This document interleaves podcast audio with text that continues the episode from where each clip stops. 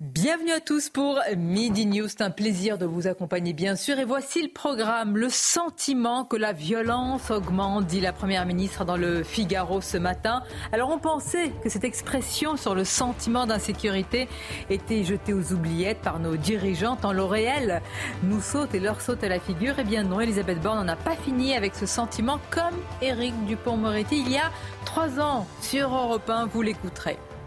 Alors elle, à l'inverse, elle dénonce le sentiment et évoque plutôt le vécu des habitants face à l'insécurité, l'hyperviolence, la mer de Romans-sur-Isère sur notre antenne ce matin, 15 jours après le meurtre de Thomas dans un bal à Crépal. Et je voudrais qu'on écoute certains de ces argumentaires, parce que voici à la fois une mère courage, comme on l'appelle, avec, vous allez l'entendre, beaucoup de lucidité, mais aussi de la mesure quand il en faut. Et puis il connaît bien les politiques. Il a notamment largement contribué au quinquennat de Nicolas Sarkozy. Henri Guénaud sera avec nous à partir de 13h. Il est l'auteur notamment de ce livre, à la septième fois, Les murailles tombèrent. Je vous présente nos autres invités dans quelques instants. Et tout d'abord, il est midi pile, place au journal. Bonjour à vous, cher Mickaël. Bonjour Sonia, bonjour à tous. C'était il y a deux mois, jour pour jour, le 7 octobre dernier, Israël était attaqué sur son sol par des terroristes du Hamas. 1200 personnes ont été tuées dans des conditions innommables. Deux mois après, et alors qu'il reste 138 otages entre les mains des, terroristes. L'inquiétude reste vive en Israël. À Tel, à Tel, Aviv, beaucoup ont peur après la reprise des hostilités et la fin de la trêve. S'ils espèrent vaincre le Hamas, leur priorité reste la libération des otages. Écoutez. Les otages doivent être libérés. C'est la première cause de toute cette situation. Il ne devrait pas y avoir un jour de plus de détention d'otages. Ni femmes, ni personnes âgées, ni enfants, ni hommes. Ils doivent tous revenir, un par un. J'espère que nous parviendrons à vaincre le Hamas et à remplacer les personnes qui contrôlent et dirigent le peuple palestinien à Gaza et en Cisjordanie. Et j'espère que nous trouverons une solution, une solution à long terme qui garantira notre sécurité, celle du peuple israélien et du peuple palestinien. Je me sens effrayé, exaspéré, en colère contre mon gouvernement, qui est un gouvernement inutile. J'espère que cette situation sera résolue rapidement et pacifiquement dans la mesure du possible. Sur le terrain militaire, à présent, l'armée israélienne a atteint le centre de euh, le centre-ville de Khan la, plus grande ville du sud de la bande de Gaza. C'est dans cette zone que les combats semblent s'intensifier. Tsahal affirme avoir percé plusieurs lignes défensives du Hamas, éliminé des terroristes et détruit environ 30 entrées de tunnels. L'actualité en France euh, à présent. Quel rôle Monique Olivier a-t-elle joué dans les enlèvements d'Estelle Mouzin, Marie-Angèle Domès et Johanna Parish depuis le 28 octobre, l'ex-femme de Michel Fourniret est jugée pour complicité. Notre journaliste police-justice Noémie Schulz est à la cour d'assises des Hauts-de-Seine. Noémie, vous avez pu assister euh, ce matin à l'audition d'une amie d'Estelle Mouzin euh, qui euh, elle-même a échappé à Michel Fourniret quelques semaines plus tôt. Oui, ça s'est passé précisément trois semaines avant la disparition d'Estelle. Megan, une de ses amies, elles habitent toutes les deux la même rue, euh, euh, rentre seule du collège ce 19 décembre 2002. À l'époque, elle a 11 ans, elle en a aujourd'hui 32 euh, à la barre. Cette jeune femme essaie de se souvenir. La nuit qui tombe tôt, j'avais un gros cartable, une petite camionnette blanche arrive. Un monsieur me dit, ça a l'air bien lourd ce que tu portes. Il propose de me ramener chez moi. Je refuse. Il insiste. Il finit par partir. Megan évoque les conséquences psychologiques de cette tentative d'enlèvement. J'ai culpabilisé pendant très longtemps de ne pas être montée en me disant que ça aurait pu être moi et pas ma copine, en me disant que ça aurait été moins grave car mes parents avaient toujours mon frère et ma sœur alors que Suzanne, la mère d'Estelle, n'avait plus qu'elle à la maison. Le président malmène ce témoin. Pourquoi n'avez-vous dit N'avez-vous pas dit plus tôt euh, que l'homme ressemblait à Michel Fourniret? Et en effet, il faudra attendre 2020 pour que Meghan euh, fasse le lien quand on lui présentera les photos du tueur en série. J'en avais pas suffisamment confiance euh, en mes souvenirs de petite fille de 11 ans pour dire aux enquêteurs qu'il y avait une ressemblance. Maître Seban, l'avocat d'Éric Mouzin, le père d'Estelle se lève. Il faut que vous sachiez que la famille ne vous reproche rien. Elle est heureuse que vous soyez en vie. Elle vous remercie d'être venu témoigner. Merci beaucoup euh, Noémie Schulz. Et puis, fin du procès en appel de Nicolas Sarkozy aujourd'hui dans l'affaire Big Malion sur le financement illégal de sa campagne euh, présidentielle de 2012. Pour rappel, un an de prison avec sursis a été requis contre l'ancien président de la République. Et voilà Sonia ce qu'il fallait retenir de l'actualité à midi sur CNews. À tout à l'heure. Merci Mickaël. À tout à l'heure. Nous serons justement avec l'ancien conseiller de, Nicolas euh, Sarkozy, Henri Guénaud, parce que j'ai envie de lui poser. On a lu son livre, je ne sais pas si vous l'avez lu, le voici, à la septième fois, Les murailles euh, tombèrent, où il décrit euh, le grand effondrement, ce qui ne va pas dans notre société, et puis une forme de somnambulisme de déni, d'aveuglement. Et à l'aune de ce qui a été dit par Elisabeth Borne, je trouvais que c'était intéressant de nous dire pourquoi parfois mm. cette cécité face à, la réalité qui nous saute à la figure. Bonjour Gabrielle Cluzel. Merci d'être là. Vous êtes la directrice de la rédaction Boulevard Voltaire. À vos côtés, Philippe David. Bonjour Sonia, bonjour à tous. Alors, vous avez le stock? Oh, j'en ai un petit, oui, comme ah, toujours. Vous bah, surtout avec un ancien conseiller de Sarkozy, là, il y a ce qu'il faut. Des citations? Ah oui. Ah oui, très bien. Notamment sur Elisabeth Borne. J'en ai une qui me. Vous ah. voyez, vous m'avez transmis le fluide. Il y en a une vous en avez. Allez-y, on vous écoute. Euh, si la vérité blesse, c'est la faute de la vérité. Je pense que dans l'interview d'Elisabeth Borne sur l'insécurité, cette citation colle parfaitement. Tout est dit. Monsieur Éric Revel, bienvenue et bonjour, à vous, qui nous fait le plaisir, le plaisir d'être là à midi. Oui, merci. On, a de la chance. Merci. Bah qui est journaliste, ancien patron de chaîne, beaucoup de choses. évidemment, les téléspectateurs le connaissent parfaitement bien, tout comme Paul Melun, bonjour. Bonjour. Qui est écrivain, qui est président de Souverain Demain. Merci de nous accompagner. Alors, vraiment, je pensais que cette phrase, cette expression sur le, sur le sentiment d'insécurité, sentiment diffus, euh, difficile à percevoir, était révolu. Eh bien non. Euh, Elisabeth Borne, vous allez le voir ce matin dans le Figaro, euh, le dit. Et on a retrouvé une, archive, si je puis dire, qui date de trois ans. On va l'écouter dans quelques instants. C'est le garde des Sceaux qui emploie peu ou prou la même expression. Comment vous réagissez, Éric Revel Alors c'est vrai, on est 15 jours, mais peu importe, je dire, on peut faire la litanie des faits de, de société ou de faits divers. Est-ce qu'une telle phrase aujourd'hui peut encore être prononcée? Ben non. Alors je ne vais pas pasticher Philippe David, mais j'ai envie de vous dire, quand le réel frappe à la porte, euh, on se met des boules caisses pour pas entendre euh, le réel qui frappe à la porte. Attendez, expliquez aux Français, euh, et on les commande sur ces plateaux régulièrement, que les agressions au couteau qui sont devenues j'allais dire, notre pain quotidien, euh, ne serait qu'un sentiment d'insécurité, que les incivilités qui se multiplient ne seraient qu'un sentiment d'insécurité. Euh, on peut égrener comme ça la longue litanie des faits de société qui frappent euh, notre société française.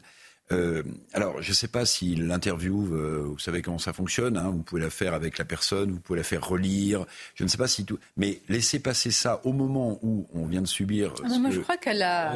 C'est vraiment euh, bah, sciemment, consciemment voulu et. alors, je pense que dire la première ministre veut peut-être essayer de calmer un peu le jeu, mais les Français ne sont pas dupes. Faire de la politique sur les mots de la société française actuelle, c'est à mon avis passer, oui, à côté du, réel. Alors on va voir les réactions hein, politiques et, les réactions ici autour de ce plateau, mais pour moi c'est presque une faute politique. Regardez ce qui s'est passé samedi à Paris, encore. Euh, euh, ce, jeune radicalisé islamiste qui a poignardé à mort euh, un touriste allemand. C'est un sentiment d'insécurité. Pour ceux qui connaissent un peu Paris, dont je fais évidemment partie, mais vous savez, ce qui est terrible, c'est que plus ce nombre d'actes se multiplie de barbarie, plus il se rapproche de vous, de l'endroit où vous habitez, etc., plus vous avez l'impression que vous êtes directement concerné.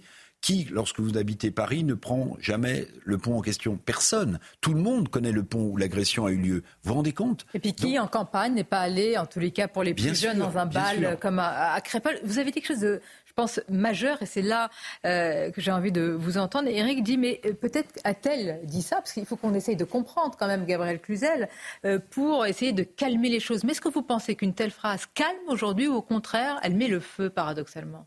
Évidemment, c'est tout l'inverse. Moi, je suis très frappée de voir qu'Elisabeth Borne semble avoir un retard temporel. Vous avez remarqué ça? Elle vit cinq ans en arrière.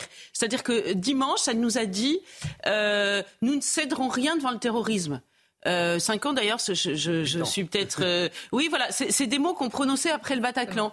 Et là, elle dit il y a un sentiment d'insécurité. Elle reprend une parole qui a été prononcée euh, par Éric Dupond-Moretti il y a trois ans et qui a fait couler une encre incroyable. Je ne sais pas où elle était. Elle était dans une capsule sur la Lune dans une cave. Enfin, c'est quand même fou que, que, que la réaction suscitée par ce mot ne soit pas arrivée jusqu'à ses oreilles parce que les mêmes causes produisant les mêmes effets, évidemment, ce, ce mot de sentiment qui à quelque chose d'extrêmement subjectif, c'est diffus, c'est une impression, c'est presque une angoisse euh, irrationnelle, euh, a le don d'irriter profondément les Français. Euh, vous avez raison, comment peuvent-ils se dire ce gouvernement va résoudre nos problèmes si, si déjà à la base il dit oui, écoutez, calmez-vous, ça va bien se passer. Oui, hein, dormez braves gens. Exactement. Je vous propose d'écouter, et vous allez réagir, Paul Melun et Philippe David. Donc, le garde des Sceaux, Éric Dupont-Moretti, je m'en souviens, j'étais, c'était votre serviteur qui était face à lui. Et... Votre serviteuse, il faut oh féminiser. non, s'il vous plaît. Votre serviteur.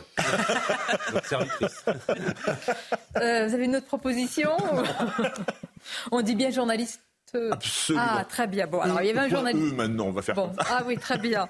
Alors écoutez, le garde des Sceaux, et nous étions aussi dans un contexte, bah, malheureusement, peu ou prou comme celui-ci, où il y avait quand même beaucoup euh, d'agressions, agressions au couteau, attaques, etc. Et puis les chiffres n'étaient pas meilleurs euh, qu'aujourd'hui. Et écoutez ce qu'il dit. Je l'ai déjà dit, je le reprends pas, c'est une question de sensibilité. Chacun utilise les mots qu'il euh, veut euh, utiliser. Bah, quand même, vous ne partagez pas le même diagnostic sur la réalité de notre pays que le ministre de l'Intérieur. Ça Mais le ministre de l'Intérieur, c'est le ministre de l'Intérieur. L'ensauvagement, c'est un mot qui euh, développe, me semble-t-il, madame, le sentiment d'insécurité. Et je vais vous dire quelque chose le à sentiment? Le sentiment. un sentiment? Madame, je vais vous dire quelque chose. Pire que l'insécurité, il y a le sentiment d'insécurité. Par quoi est-il nourri, le sentiment d'insécurité? D'abord, par les difficultés économiques que traverse notre pays. Les gens ont peur, bien sûr. Par le Covid. Ça fait peur aussi, ça fout la trouille. Par certains médias, je voudrais vous dire quelque chose, madame, pardonnez-moi, mais euh, autrefois, vous appreniez, vous appreniez un crime. Voilà on poussait tous des cris d'orfraie. Maintenant, sur certaines chaînes d'infos euh, continues, c'est plus un crime que vous apprenez. C'est 50 crimes, mais c'est le même en réalité. Et ça nourrit le sentiment d'insécurité, tout ça. Et puis ensuite, vous avez le discours populiste, la surenchère, ceux qui en rajoutent en permanence.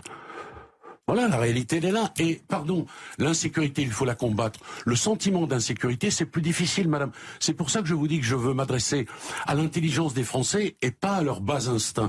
Parce que le sentiment d'insécurité, c'est de l'ordre du fantasme.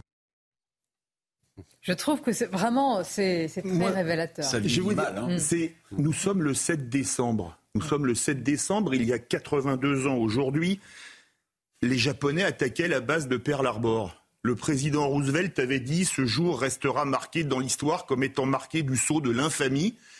Le président Roosevelt aurait fait du Éric Dupont-Moretti ou d'Elisabeth Borne, il aurait dit il y a eu un sentiment d'attaque japonaise sur Pearl Harbor en termes de déni de réalité, on ne peut pas aller plus loin. Vous, avez, vous, entendez ce qu'il dit Il dit je, veux m'adresser à l'intelligence. Donc populisme, et puis en face, vous avez l'autre partie des Français, le camp de la raison, qui ne tombe pas dans le populisme, qui ne, croit, qui ne regarde pas toutes les chaînes d'information, et qui ne se dit pas qu'il y a oui l'insécurité, de la violence. Ces gens-là se perçoivent euh, naturellement comme étant le camp de la raison et tout ce qu'il y a autour, c'est une forme de, de vide abyssal, très dangereux, etc. Mais ce qui est intéressant, c'est de voir. il y a quelque chose quand même qu'il faut saluer, c'est la constance de Mme Borne et M. Dupont-Moretti. Ils ont le même discours que, on va dire, un spectre qui va d'SOS racisme au centre droit depuis 40 ans. Donc, si vous voulez, c'est quand même un certain talent. Ils ont, à mon avis, un petit lexique, vous savez, avec des petits carreaux, dans lequel il y a tous les mots à ressortir à chaque fois qu'il y a une attaque. Pas d'amalgame, pas de stigmatisation c'est un hein. sentiment d'insécurité. Il, faut garder la cohésion nationale. Le populisme et l'extrême droite, c'est très dangereux. Il y a peut-être comme ça une quarantaine de mots valises qui leur permettent à chaque fois de dire la même chose et de nier le réel. Dans 40 ans, s'il y a encore des dingues qui tirent à vue sur les gens avec des kalachnikovs ou qui plantent des coups de couteau dans tout le monde, ils diront encore, bah oui, effectivement, mais enfin, c'est un sentiment d'insécurité. Et puis, et puis le vrai danger, c'est quand même que les gens se replient sur eux-mêmes parce que l'ouverture au monde, c'est formidable. Parce que vous imaginez la France, ce petit pays, face à tout le monde. Oui, mais je peux vous le faire, le discours, je le connais par cœur. C'est là-dedans que sont formées toutes les élites de ce pays, euh, à Sciences Po et ailleurs. Donc, si vous voulez, c'est assez facile finalement à détecter et à se dire que ce discours, il est hors sol, que Madame Borne, je ne sais pas si c'est conseillé font leur commission, s'ils vont rencontrer des vrais gens dans la vraie rue, s'il y a des gens qui leur disent ce qu'ils ressentent au quotidien. Mais ce n'est pas un sentiment, c'est une réalité. Donc ça montre la déconnexion de Madame Borne et le fait qu'elle a le même logiciel que ses pères depuis des décennies et des Mais décennies. Expliquez-moi quelque chose. Et vous avez tous des argumentaires extrêmement euh, étoffés, euh, argumentés. Moi, je veux comprendre vraiment, Eric Revel, c'est une vraie question. On interroge depuis longtemps les responsables politiques. Là, vous pensez qu'elle le dit parce qu'elle craint un face-à-face, un basculement de la société et tout ce qui est un affrontement ou parce que vraiment, elle pense vraiment que c'est un sentiment d'insécurité. J'ai envie d'être dans, la tête de la Première ministre et de comprendre véritablement qu'est-ce qu'elle en pense. Sonia, vous avez bien fait de repasser cette archive d'Éric Dupont-Moretti. Parce que si la Première ministre, trois ans après, avait dit c'est pas un sentiment d'insécurité, c'est l'insécurité, ce que tout le monde voit, qui gagne le pays, alors elle aurait acté son propre échec politique. Elle aurait ah, acté son propre échec politique. Donc, elle est corsetée entre. Euh, elle n'est pas chef de la majorité, mais elle fait de la politique, Madame Borne. Donc, elle est corsetée entre cette déclaration euh, qui n'a qui, qui rien changé, évidemment, et le fait qu'elle doit dire en fait, dormez euh, paisiblement, braves gens, parce que vous êtes toujours dans un sentiment d'insécurité. Parce que sinon, Sonia, elle dit que s'est-il passé depuis trois ans? Il y a eu de plus en plus d'agressions, et en fait, nous avons basculé d'un sentiment d'insécurité à une insécurité, ce qui est le cas. Donc en fait, elle fait de la politique, mais je pense que les Français ne sont absolument pas dupes. Mais pardonnez-moi, ce que dit Dupont-Moretti, il y a aussi euh, une autre dimension. Il y a le sentiment d'insécurité il parle aussi de social et d'économique. Mais les Français, les Français, depuis la poussée de l'inflation, sont dans une insécurité sociale et économique en plus. Donc en fait, tout ça s'additionne. Et pour ne pas constater son échec, Madame Borne au Figaro dit, mais non, en fait, tout cela, c'est du sentiment. Vous êtes bien protégé, vous n'avez pas de problème de pouvoir d'achat, vos enfants euh, sont bien éduqués. Donc en fait, vous basculez dans un truc dont les médias, dont certains médias vous gonflent la tête, mais, ce n'est pas vrai. Oui, je vous avoue que depuis cet entretien, c'était quand même il y a trois ans, je n'ai pas revu Monsieur le garde des Sceaux. D'ailleurs, je lui renouvelle ah l'invitation. Ah trois ans quand même. Euh, c'est long, oui. comme, on dit. Il mais... pas la contradiction, Monsieur Dupont-Moretti. Alors là, c'était vraiment, je relevais. Et, euh, très honnêtement, je ne pensais pas qu'il y ait une ligne de fracture autour de ça, parce qu'il est vrai que pour le ministre de l'Intérieur, c'est pas le même discours. Et je vais vous poser la question comment on peut avoir Gérald Darmanin qui assume, me semble-t-il, en sauvagement, assume plus ou moins. Oui, vous avez, raison. Attendez, les titres. Oh, ah, il faut assumer aussi les rappels des titres. Michael. Avec Michael, c'est un plaisir. Emmanuel Macron lance un conseil présidentiel de la science, une instance composée de chercheurs pour le conseiller sur ses futurs choix scientifiques. En tout, 11 chercheurs spécialisés la composent, dont Jean Tirole, prix Nobel d'économie. Partout en France, les panneaux d'entrée de nombreuses communes ont été retournés à l'origine de ces actes des agriculteurs en colère. Ils dénoncent les normes européennes incohérentes, je cite, et restrictives qui leur sont imposées. Et puis les cas de Covid-19 et de grippe sont en hausse dans le pays, conséquence notamment de la baisse des températures à l'approche des fêtes de fin d'année. Santé publique France appelle les personnes à risque, notamment les plus âgées, à se faire vacciner. Alors, grâce à Mickaël, je découvre que le président lance donc un conseil euh, euh c'est scientifique, enfin non, pas le conseil de la science. Oui. Conseil présidentiel de la science, sans lui manquer de respect, un conseil présidentiel de la politique, ça serait bien, justement. Peut-être avec des conseillers, non mais vraiment. Oui. Bah, ça pourrait servir. Oh, à renverser la table. Il reste quand même un peu de temps dans ce quinquennat. Personne n'y croit plus. Si vous comptez sur Emmanuel Macron pour renverser la table. Il a fait tellement de comités théodules qu'au bout d'un moment, on n'y comprend plus rien. Quoi. Vous savez, entre le conseil de la refondation, le ceci, le cela. Je vais vous parler de quelqu'un, vous allez réagir, qui euh, d'ailleurs, comme la plupart des maires, il faut le dire, et quelle que soit leur étiquette politique, renversent la table tous les jours, tout simplement parce qu'ils sont apportés, comme on dit, euh, euh, par le grand auteur Gérard Larcher d'une autre phrase. Mais c'est lui qui avait dit apporter de, de baffe. Et alors, c'est une mère courage, la mère de Romans-sur-Isère, Marie-Hélène Toraval. On l'a entendu dans différents médias. Mais ce qui est intéressant, c'est que là, elle est venue 15 jours après le meurtre de Thomas après tout ce qui s'est passé, j'allais dire, de euh, récits et contre-récits dans les médias et dans la classe politique autour de cette fameuse et terrible nuit à Crépole. Et voici ce qu'elle dit. Elle a réagi aux propos d'Elisabeth Borne. Écoutons. Là. Moi, j'ai beaucoup de respect pour les gens qui s'engagent et qui ont des responsabilités, mais je me permets de dire que non, je ne peux pas entendre ce qui est dit par euh, Madame le Premier ministre. Je dis juste une chose, c'est que l'insécurité, ce n'est pas ressenti c'est une réalité vécue.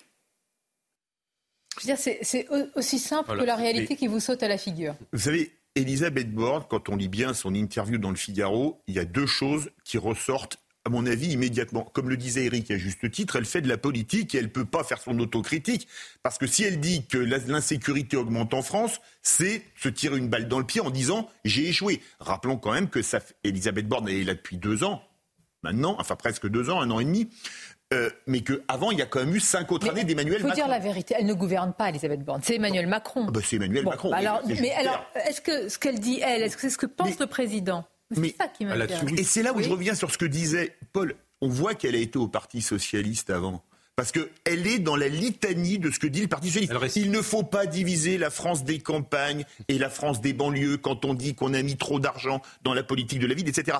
Ce discours, c'est l'archétype de la méthode Coué ou si vous préférez, de l'orchestre du Titanic qui continue à jouer alors que le bateau fait naufrage en disant tout va très bien, Madame la Marquise. Oui, alors pardonnez-moi, puisque vous prenez l'image Titanic, mais certains, euh, j'allais dire, ont embarqué pour. Alors c'était euh, les femmes et les enfants d'abord, mais certains sont partis aussi avec les femmes et les enfants. C'est-à-dire certains ont les moyens aujourd'hui de se, de se protéger, même si c'est très difficile, que l'insécurité pas C'est comme dans le Titanic, c'est les passagers de première classe. et ils abandonnent les classes populaires au fond de la coque. se protéger, à ceux qui sont dans l'insécurité, bah, je vais dire physique, pour leur intégrité, l'insécurité culturelle, sociale. Qu'est-ce qu'ils font ceux-là quand ils lisent ce matin ce qui est dit? Vraiment, Gabriel, et ceux qui sont touchés dans leur chair par l'insécurité. Oui, je, je serais curieuse d'avoir euh, le sentiment précisément euh, des, parents de victimes sur, euh, sur euh, ces, paroles extrêmement graves. Je crois qu'il faut revenir à ce qu'avait dit Feur Gérard Collomb. Vous savez, quand il avait dit Nous sommes côte à côte, nous finirons face à face. On voit deux France qui, peu à peu, au, fil des, drames, commencent à s'élever l'une face à l'autre. Hein. Il y a la France bien élevée qui a jamais commis plus grave crime que de dépasser le temps imparti par son eurodateur, voyez. Et puis qui de ce fait, très respectueuse des lois et, accessible à la raison. Et puis une autre France ensauvagée que, que, que l'on ne maîtrise plus. Et je pense que le gouvernement sait que ce qui tient ce pays, ce qui évite les affrontements, c'est euh, de maintenir corseté, ficelé, euh, la, France bien élevée. C'est de lui dire toute la sainte journée, non, là c'est un sentiment, c'est pas de, c'est pas, c'est pas de l'insécurité. Là, on fait appel à vos bas instincts. Vous êtes, c'est pas bien de faire appel à ces bas instincts. Là, vous êtes quand même intelligent, donc vous êtes accessible à la raison. Et on sait que tant qu'on tient euh, cette France-là, eh bien, euh, il n'y aura pas ce face à face encore. Hein, enfin, ou en tout cas, on retarde le moment du face à face. Donc, je, je crois que c'est pour cela qu'on tape sur la tête toute la journée de cette France-là parce qu'il faut surtout pas qu'elle ne se rende compte de la réalité. Mais évidemment, un maire qui vit ça au quotidien n'a pas d'autre choix que de dire s'il est un peu honnête. Mais la, la, maire de Romans-sur-Isère, on l'écoutera aussi sur d'autres euh, sujets, mais euh, dans, l'interview du Figaro, il faut vraiment la lire. Mmh. La, première ministre dit une réponse globale. Mmh. Mais je vous assure, euh, bah, c'est vraiment, c'est dur à entendre parce que je pense que pour des gens de terrain, il y a les éléments de langage politique, il y a les éléments de langage de l'ENA voyez Et pour moi, quand c'est la double peine là. Euh, bah, non, mais quand on parle de quand on parle de stratégie globale, vous voyez, c'est les trucs qu'on apprend euh, à l'école nationale d'administration ou feu l'école nationale d'administration, mais qui ne, qui ne qui ne solutionne rien. Maintenant, je vais vous dire une chose. Un politique, quel qu'il soit, il doit avoir la responsabilité quand même de l'unité du pays.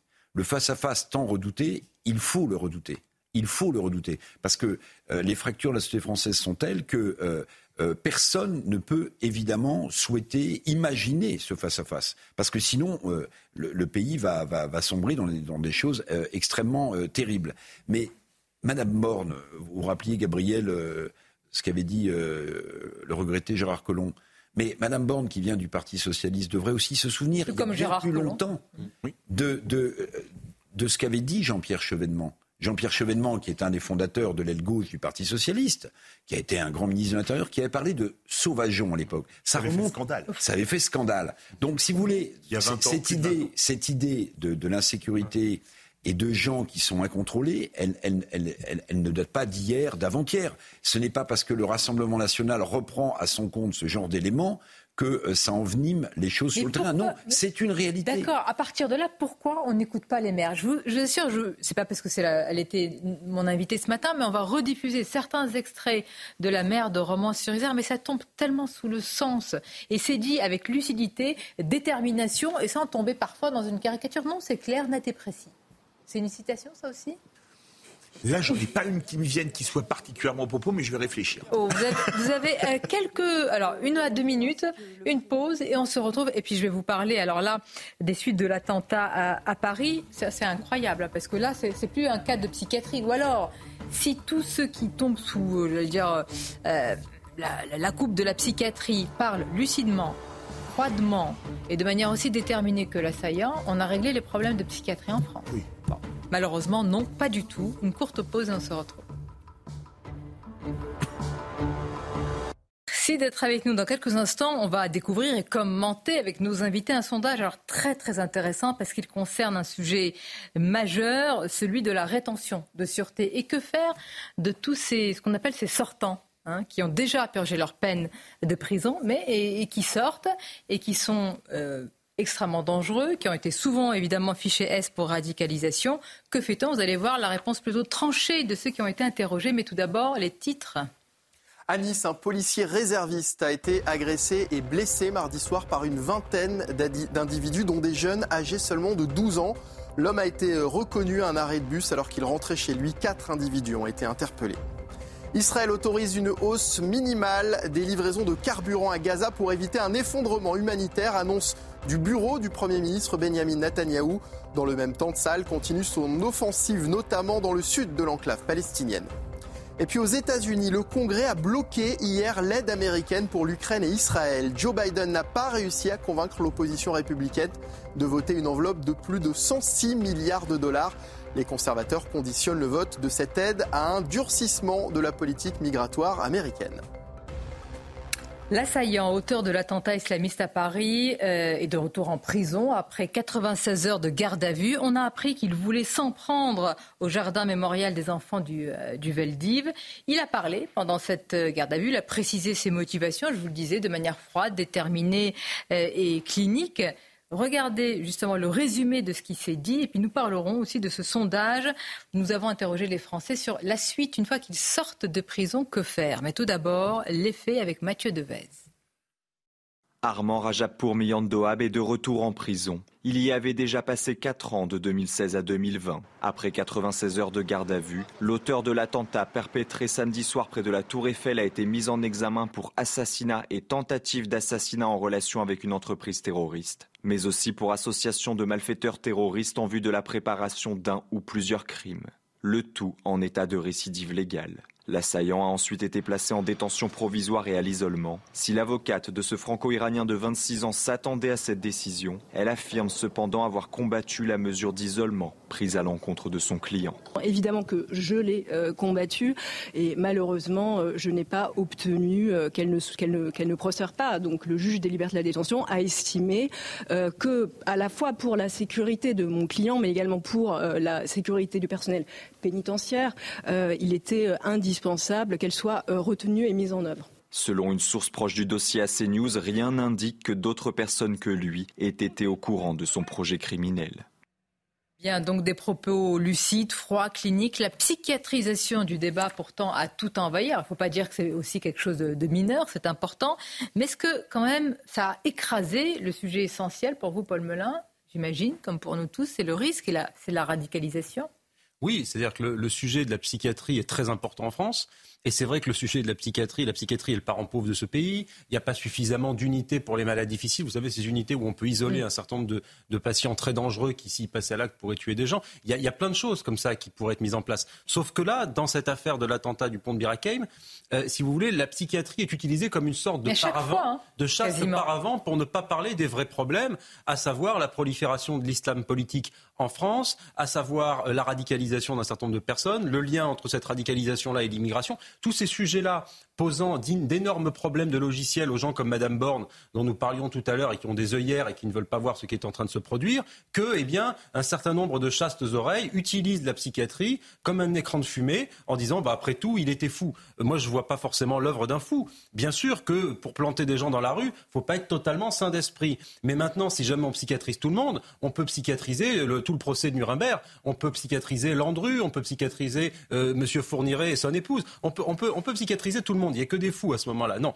Là, cet homme, et surtout là, ce qu'on apprend sur euh, le jardin commémoratif qu'il aurait souhaité viser, cela prouve bien qu'il y a derrière une idéologie. Cette idéologie, elle a quand même une certaine structuration dans son esprit, euh, même si c'est un esprit malade, c'est un esprit qui a structuré Je pense qu'on ne la comprend pas. Est-ce que vous êtes d'accord. Depuis des années, et on parle de radicalisation et de déradicalisation, comme si, Eric Revel, à un moment, on se radicalise, et puis on se déradicalise, et puis, et puis peut-être qu'il s'est déradicalisé qu'on ne l'a pas bah, vu. Écoutez, j'entendais juge Bruguière hier euh, soir sur euh, l'antenne de CNews qui expliquait que la déradicalisation, c'est un échec quasiment total. On y a mis de l'argent. Hein, on y a mis beaucoup d'argent. Mais juste, juste. Il y a mis beaucoup de avant, aussi, avant de parler de la, psychiatrisation de, de cet individu, euh, il faut se rappeler quand même que sur les 20 000 fichiers S, vous en avez 5 000 qui sont fichiers S pour radicalisation dans ce pays. Qu'on en libère, c'est normal, après leur eh peine, une petite centaine tous les ans quand même, qui se retrouvent dans la nature qui se retrouvent. Oui, je crois que c'était 85 Exactement dernière. Ça. Ouais, Donc vous avez euh, ce sujet-là. On sait que euh, malheureusement, dans le cadre de l'emprisonnement, la radicalisation va bon train. Donc vous libérez des gens après avoir exécuté leur peine, ce qui est normal, et on parlera de la rétention de sûreté ensuite, et qui se retrouvent dans la nature. Mais pardonnez-moi, sur le côté psychiatrique, il euh, y avait un, représentant des commissaires de police à qui j'ai posé la question. Moi, si j'étais enquêteur, il y a une question que je poserais à cet individu.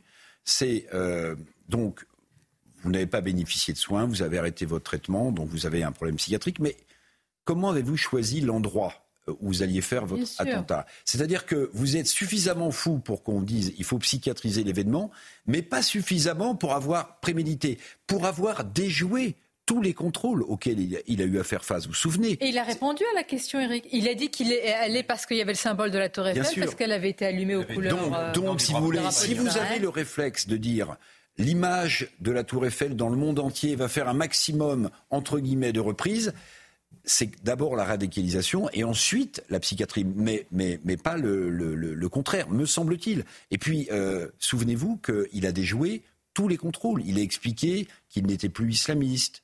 Euh, donc, il a utilisé sans doute la, taquia, sans doute, sans doute. Mais si vous faites ça, si vous avez ce réflexe de faire cela, ben, ça veut dire que vous êtes relativement sain d'esprit quand même. Voyez Et puis est-ce qu'on peut se mettre d'accord? Mais vous l'avez très bien dit, 100% des terroristes sont des déséquilibrés. Non, mais, sinon, vous attaquez au marteau, au couteau. évidemment, il ne faut pas être sain d'esprit pour euh, s'attaquer ainsi à des braves gens qu'on ne connaît pas. Donc, euh, euh, à la base, il y a un problème psychiatrique. Et puis, de toute façon, comme le disait Paul Belin, vous prenez Landru, vous prenez tous les grands criminels, Jack l'éventreur. Moi, j'ai regardé, il y a des psychiatres qui se sont essayés, même aujourd'hui, à, à, à, tracer leur profil psychiatrique à s'intéresser aux, troubles dont il souffrait. Donc tout cela, on, sent bien que c'est quand même un écran de fumée et, la rhétorique du, de la psychiatrie, euh, bah, finalement, pas, le problème, c'est qu'il n'a pas pris son, traitement. C'est voilà, bon, circuler, il n'y a rien à voir. Là, est invalidé par la mise en examen. Si ce n'était qu'une question de petites pilules pas prises, évidemment, euh, l'assaillant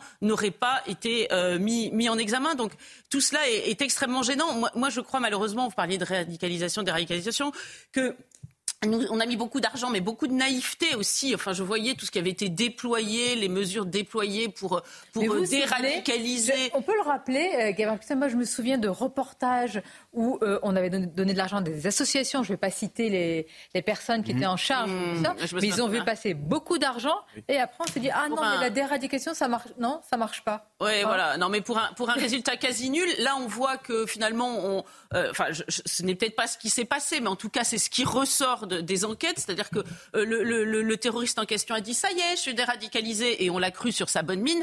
Donc, si vous voulez, c'est extrêmement Contrairement à ce que disait sa maman. Voilà, exactement. Moi, moi, ce que je vois, c'est qu'on ne sait pas, nous n'avons pas le logiciel pour nous débrouiller euh, avec ces gens-là. Euh, il y a de fait près de 500 terroristes qui sont sortis depuis 2018, hein, à raison d'à peu près 80 par an.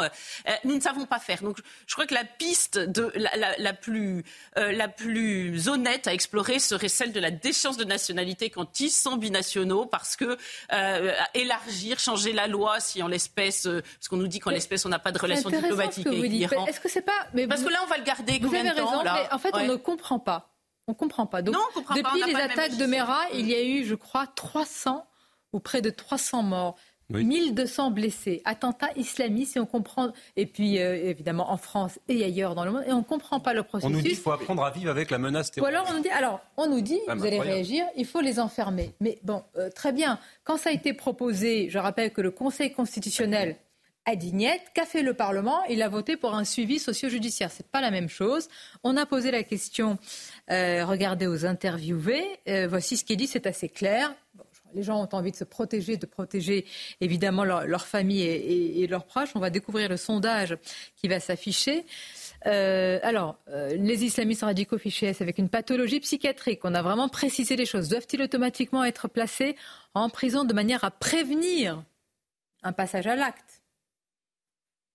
Ça s'appelle le 77%. ça s'appelle le principe de précaution. D'accord, mais il va à l'encontre de. de... Oui, mais, vous non, mais ce qui est très intéressant. Voilà. Vous ne pouvez pas emprisonner des gens avant qu'ils n'aient commis un acte. C'est à la fois la beauté et la défaillance totale de On peut l'état interner en hôpital psychiatrique quelqu'un qui n'a rien commis. Avec une de pathologie. Non, mais de justement, il faut en faire. La pathologie psychiatrique, quand elle est dangereuse pour la société, est un motif de, de mise à l'écart de la société, ce qui n'est pas la prison. Et d'ailleurs, des fous furieux n'ont rien à faire aussi en prison. Donc si certains ont des pathologies psychiatriques, ils ont tout à faire dans des, uni- des unités pour les malades difficiles dans lesquelles on les isole. Le problème, c'est qu'il y en a très peu en France mais, et qu'elles sont surchargées. Et regardez, pardonnez-moi, selon les convictions politique. politiques, parfois on dit euh, euh, les, les, les- comment dire, les personnes ont un avis tranché parce qu'elles sont de droite ou à la droite de la droite. Ce n'est pas le cas. Bah non, dire, la sécurité, c'est un sujet pour tous et de tous. Mais pardonnez-moi, euh, on, on en a des places de prison parce que est-ce qu'on n'est pas en train de débattre dans le vide Ah, mais, mais on n'a pas de place de prison et on n'a pas de place de psychiatrie. Mais je veux dire, on peut parfaitement interner quelqu'un en psychiatrie qui n'a commis aucun délit ou aucun crime, déjà s'il est dangereux avec lui-même.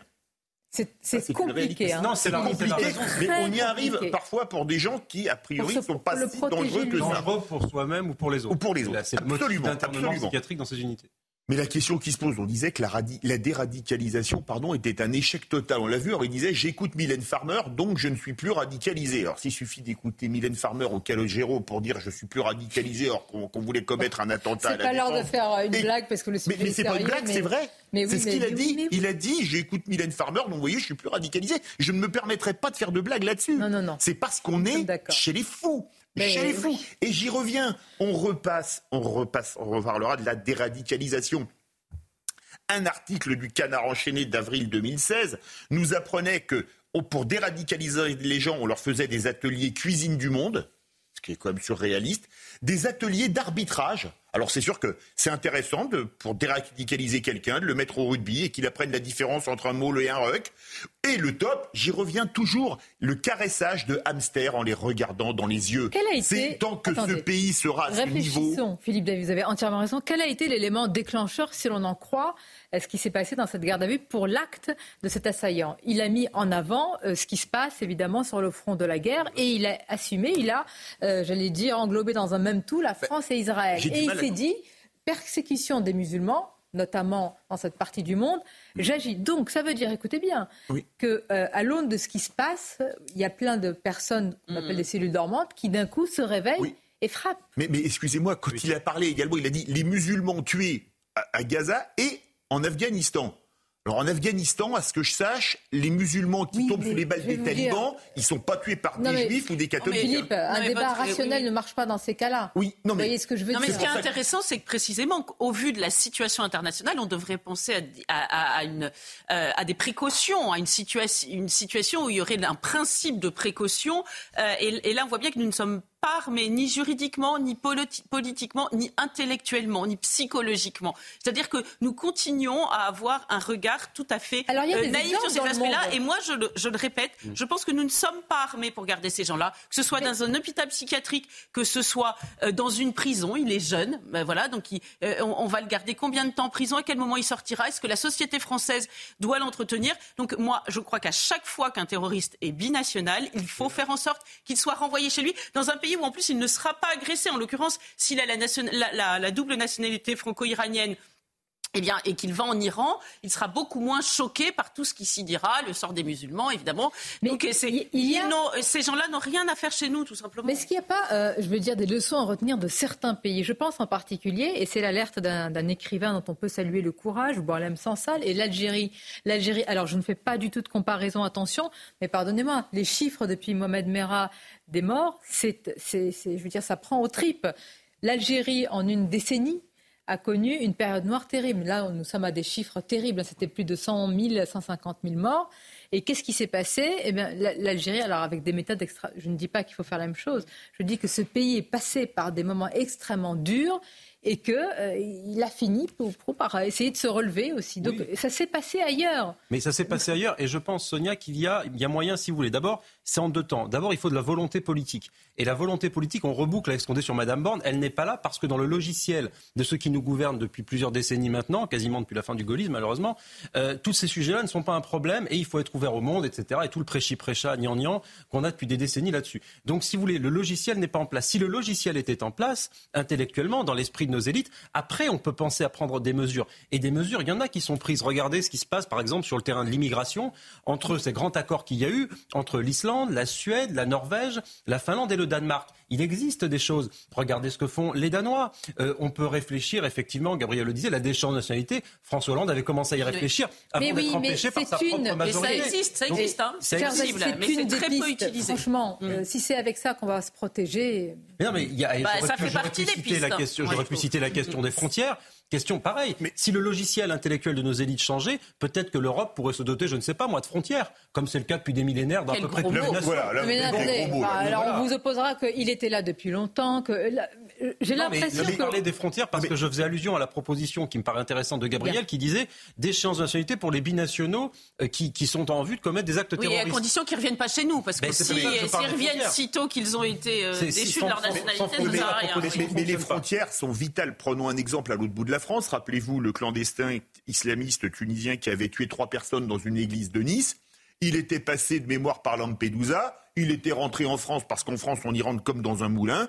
Et il avait tué trois personnes. Les frontières, c'est un gros mot, sauf, sauf quand il faut faire une attestation de sortie pour aller acheter une baguette de pain pendant une épidémie de Covid.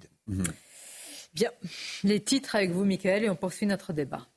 L'Assemblée nationale rejette un texte qui vise à modifier l'accord franco-algérien de 1968, accord qui confère un statut particulier aux Algériens en matière de circulation, de séjour et d'emploi en France. La proposition avait été mise à l'ordre du jour par les députés LR.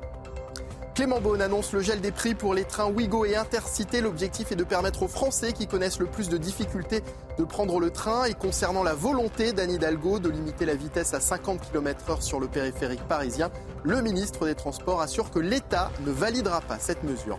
Et puis à Pessac, le squat d'un complexe sportif par des gens du voyage provoque la colère des riverains. 35 caravanes s'y sont installées. Les vestiaires pourraient bientôt être inaccessibles.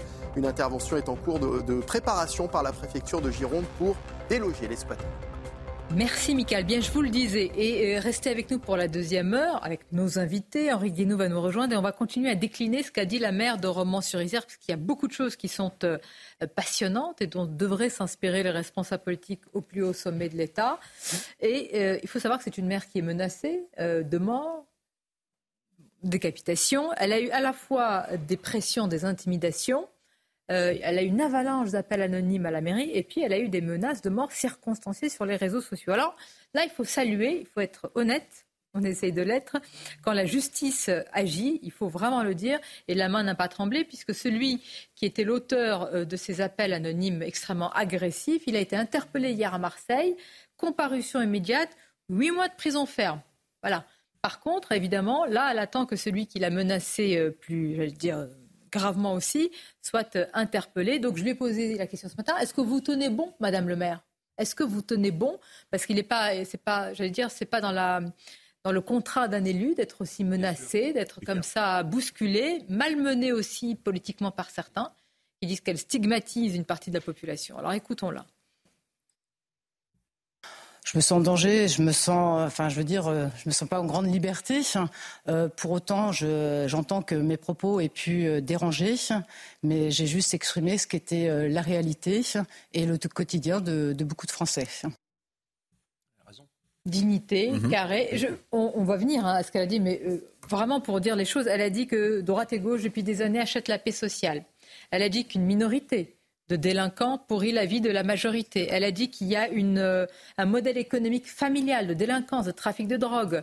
Elle a dit, euh, qu'a-t-elle dit d'autre Qu'il n'y avait pas évidemment euh, de sentiment d'insécurité? Voilà ce qu'elle a dit. Menacée de mort dans notre pays pour ça. Oui, mais ça montre bien, si vous voulez, le fait, l'état de tension qui traverse le pays et notamment des communes comme celle de Madame le maire. Il y a quelque chose, moi, qui m'étonne, par contre, c'est le silence d'une bonne partie quand même de la classe politique à l'égard du sort de cet élu. Parce que souvenez-vous ce qui s'est passé avec le maire de Saint-Brévin et qui justement d'ailleurs a été très soutenu quand euh, il a été incendié, je crois, par des militants euh, anti-migrants dans, son village ou que sais-je. Là, toute la classe politique, tous les médias, tout le monde était derrière lui. Là, euh, cette maire de Romans-sur-Isère, je la trouve un peu seule, pour tout vous dire. Et je trouve ça étonnant, ce silence variable, voyez-vous? Eric, là vraiment merci parce que je voulais insister sur, sur ça. C'est important, je pense. C'est pas très étonnant, malheureusement. C'est pas très étonnant. Euh, on voit bien qu'il y a une indignation politique euh, à géométrie variable, en fait. Mais vous savez, euh, mettez-vous à la place de, de cette femme élue de la nation qui a vécu ce qu'elle a vécu et qui continue à le faire. c'est sûr que quand Mme Borne parle de sentiment d'insécurité, qu'on voyait le nombre d'élus, nombre d'élus qui sont maltraités, qui sont insultés, qui sont parfois roués de coups, voire qui le paient de leur vie. Vous vous souvenez de, de, ce maire qui avait été euh, écrasé euh, dans eh une décharge par des gens qui eh une décharge sauvage. Donc, si vous voulez, c'est absolument extravagant et terrifiant. Et encore une fois, moi, je ne veux pas mettre plus d'huile sur le feu que nécessaire, mais, mais l'écart entre le discours politique euh, du pouvoir en place et ce que vivent les Français, les élus sur le terrain, mais cet écart devient abyssal. C'est et insupportable. Mais si vous voulez, les gens ne peuvent plus forcément avoir confiance dans leur classe politique, ah parce que par définition, si la classe politique fait le déni de la réalité, comment cette classe politique pourrait trouver des solutions à des problèmes qu'elle ignore elle-même? Donc c'est un vrai sujet. Mais juste pour revenir à ce que vous disiez très justement tout à l'heure, euh, Sonia, je voulais réagir sur euh, sur l'Algérie. Euh, on se souvient de la IS, on se souvient de ces groupes, le GIA, qui ont fait des, oui, des, dizaines de milliers de morts. Mais vous savez, très longtemps, la France qui est aussi responsable de déstabilisation en Libye, les États-Unis de la déstabilisation en Irak, de, du fait que indirectement nous avons donné naissance à ces groupes terroristes. Mais il y avait, il y a quand même une situation qu'il faut rappeler. Moi, je me souviens d'un ministre de l'Intérieur au Maroc qui s'appelait Monsieur Basri. Mhm. Bon, eh bien, le Maroc, d'une certaine manière, avec le régime qui est le sien, dans la culture qui est la sienne, tenait, tenait finalement les frontières que nous n'avions plus. C'est-à-dire qu'en réalité, ils combattaient le terrorisme islamiste dans leur propre pays, dans leur propre pays, le Maroc par exemple. Et ça, mais eh oui, mais ça nous permettait de passer à côté des sujets qui allaient nous submerger. Alors, la démocratie, elle est en France. Ces régimes le sont moins, sans doute. Mais ce que je veux dire, c'est que ça nous était très utile. Mais bien sûr, mais aujourd'hui, comme on ne s'entend plus avec le Maroc, on ne s'entend plus avec l'Algérie et qu'on n'arrive pas à communiquer pour plein de raisons avec la Tunisie, voilà où nous en sommes. Vous avez cité un ministre marocain, je crois que j'ai une citation d'un ministre algérien, mais je ne suis pas sûre. Ah, très bien. Il avait dit on est au bord du gouffre et on a fait... Un pas en avant. Oui. Vous savez qu'on va recevoir euh, Henri bah Vous voulez une citation d'André Malraux, ministre du Général de ah Gaulle, qui est très amusante. Je mens, mais mes mensonges deviennent la vérité. Je crois que ça va parfaitement Alors par rapport au... Euh, j'ai peur, vous allez inspirer beaucoup de responsables politiques. Bah, oui, mais je crois que c'est déjà le cas. Hein. Ils ont dû le lire depuis belle lurette. Je suis un peu naïve. Henri Guénaud, avec tous nos amis, beaucoup de sujets. Restez avec nous parce qu'il y a, il faut qu'on parle euh, évidemment de ce qui se passe sur le front de la guerre. Le, et puis le torchon brûle, mais alors d'une manière incroyable entre Israël et l'ONU. Si vous voyez les échanges, on va faire part de cela. L'ONU qui a activé, je le précise, une rare procédure pour attirer l'attention du Conseil de sécurité sur la situation humanitaire à Gaza. Et Benjamin Netanyahu de l'autre côté qui dit mais et les viols et les mutilations du Hamas, vous ne les voyez pas On va en parler. Merci d'être avec nous la, la, deuxième heure de Midi News. Je vous présenterai nos invités. Vous avez un indice avec euh, son livre à la septième fois Les murailles tombèrent. Bah, écoutez, ça fait 40 ans qu'on avance, qu'on court vers l'abîme. Alors comment expliquer cette inconséquence de certains, cette euh, euh, cécité des autres On va en parler avec Henri Guénaud. Merci d'être là et bonjour à vous. Bonjour avec nos invités évidemment. Autre sujet, nous allons reparler de la mer de Romans sur Isère. Alors, elle a dénoncé vous allez voir, alors les zones de non-droit, ce n'est pas nouveau. Là encore, ça fait 30 ans qu'on le dit, mais à sa manière quand même. Et elle a dénoncé un sentiment d'appartenance qui n'existe plus. Et comment aujourd'hui, eh bien, redonner envie, d'avoir envie d'aimer la France et d'appartenir aussi à, sa grande histoire. Et puis nous parlerons aussi du torchon qui brûle entre Israël et l'ONU. Mais tout d'abord, il est 13h, c'est donc l'heure du journal. Rebonjour à vous, cher Michael. Rebonjour Sonia, bonjour à tous. C'était il y a deux mois, jour pour jour, le 7 octobre dernier, Israël était attaqué sur son sol par les terroristes du Hamas. Bonjour Vincent Fandège, vous êtes à Tel Aviv avec euh, Jérôme Rampenou. Deux mois après cette euh, terrible attaque, Vincent, c'est aujourd'hui le début en, Israël des fêtes juives de, de Hanouka, des fêtes qui commencent dans un contexte très particulier. Oui, contexte particulier, vous l'avez dit, deux mois, jour pour jour après euh, cette attaque du 7 octobre. D'habitude, Hanouka, c'est un moment de fête où les gens se retrouvent euh, entre eux. Ce sera cette année placé sous le signe du recueillement, sous le signe de l'espoir aussi. Nous sommes euh, sur la place des, des, des, otages. Toute la journée, il va y avoir des moments de, de recueillement, beaucoup de, de, concerts également. Il y a eu un lâcher de ballon il y a quelques minutes. Beaucoup de, beaucoup de jeunes qui étaient là également il y a quelques minutes en rond. Ils ont prié ensemble, ils ont également chanté. c'est ce qui va se passer tout au long de, cette journée. Beaucoup également de rassemblements un petit peu partout euh, dans Tel Aviv, notamment dans un hôtel où il y aura les familles également euh, des euh, réfugiés du nord et du sud d'Israël. Et puis le point d'orgue, j'allais dire, le, de recueillement de cette journée de Hanouka ici sur la place des otages, ce sera à 20h heure locale, 19h heure française, où les personnes, les familles des otages, notamment restant dans la bande de Gaza, vont allumer ces, ces bougies, 138 bougies donc, qui représentent les 138 otages toujours détenus par le Hamas dans la bande de Gaza. Merci euh, beaucoup Vincent Fandège en direct de Tel Aviv et les images de Jérôme Rampenou. Les fêtes de Hanouka célébrées aussi par la communauté juive de France et à Paris notamment où nous avons rencontré euh, quelques fidèles. Écoutez. Eh bien, nous, on n'est pas du tout angoissés. Et non, on va toujours faire de plus en plus de fêtes et d'allumage public dans les rues pour essaimer la lumière, euh, puisque c'est tout le principe de Hanouka, c'est la victoire de la lumière sur les ténèbres et même la transformation des ténèbres en lumière. Je ne mettrai pas mes bougies, enfin mon chandelier, euh, devant la, fenêtre. C'est pas la peine d'attirer, euh, d'attirer des problèmes. C'est pas de risquer qu'un imbécile me porte préjudice euh, Ça, j'avoue que j'ai rentré ma mezouza à l'intérieur. Je ne voulais pas qu'on m'identifie comme foyer juif ou comme seul foyer juif.